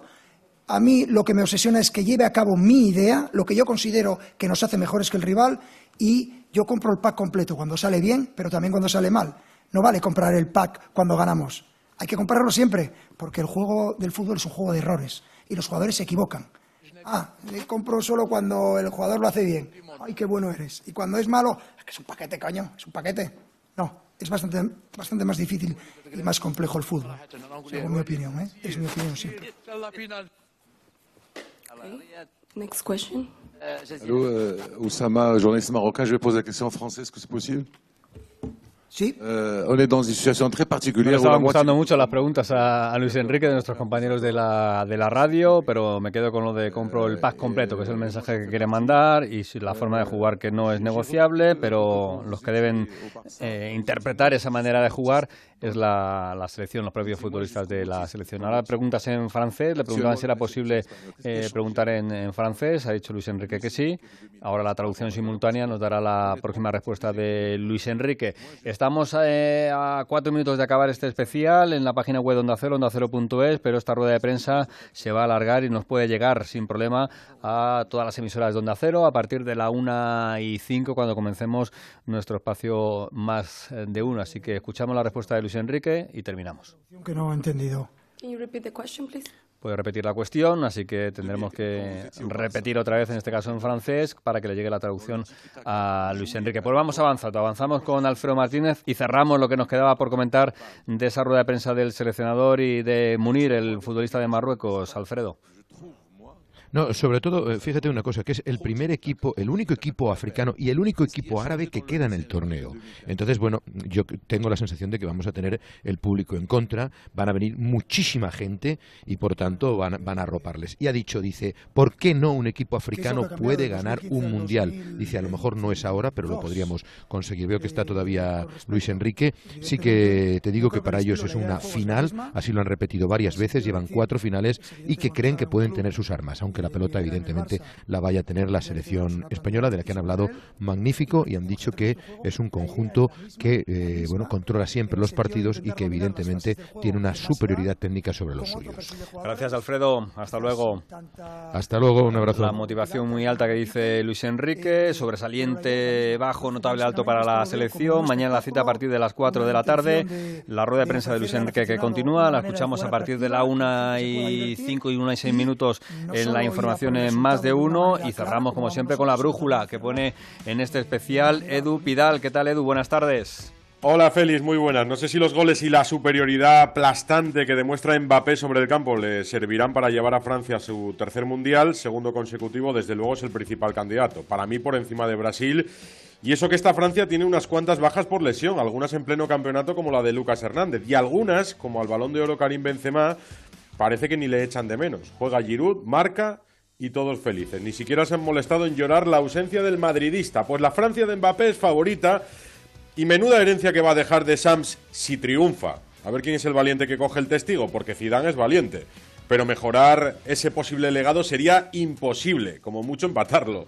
De momento los goles de Mbappé ya han servido para que algunos madridistas dolidos olviden su desplante. Queda ya demasiado lejos su último portazo al rey de Europa y su flamante renovación con el PSG celebrada en el centro del campo del Parque de los Príncipes. A unos cuantos les partió el corazón y más que el corazón que podría recogerse en pedazos y rearmarse, a algunos les partió el orgullo. Y el orgullo del madridismo se sintió herido por el volantazo final a su futuro, porque ya lo habían imaginado de blanco e incluso lo ovacionaron en aquella visita al Bernabéu, no lo olvidéis. Pero el Madrid se cobró su venganza, demostró solo unos días después que aquí las Champions las gana el escudo. Y pudieron ganarlas sin Mbappé, pero si Mbappé es el mejor y el Madrid el Madrid dicen, siempre juegan los mejores. ¿No creéis que volveremos a tener un verano de rumores? ya no dependerá de que Mbappé quiera, dependerá de que Florentino quiera. Y el favoritismo racional de Francia, racional por los goles de Mbappé, choca con el favoritismo emocional de España. Emocional porque me vengo arriba con el mensaje de Luis Enrique en el Twitch y en las ruedas de prensa. Así que pusa Lucho y soñemos con la segunda estrella. Gracias, Edu. Hasta luego. Dejamos también y despedimos a Alejandro Romero, que luego tiene el Brasil-Corea. Te escuchamos. Tenemos Radio Estadio a partir de las 3 de la tarde y luego a las 8 ese partidazo, Alejandro, ¿eh? Muy bien, pues nada, luego, luego estamos ahí en, directo. Por cierto, escuchando a Lucho, está, no ha dejado de con cabeza, no le ha gustado ni una pregunta. ¿eh? está, on fire. está, on fire. está on fire. Antes de un partido no sé si es lo más recomendable, pero bueno. Adiós Alejandro, gracias. Abrazo fuerte, chao. A una, terminamos a las tres en Radio Estadio. De España en directo. Eh,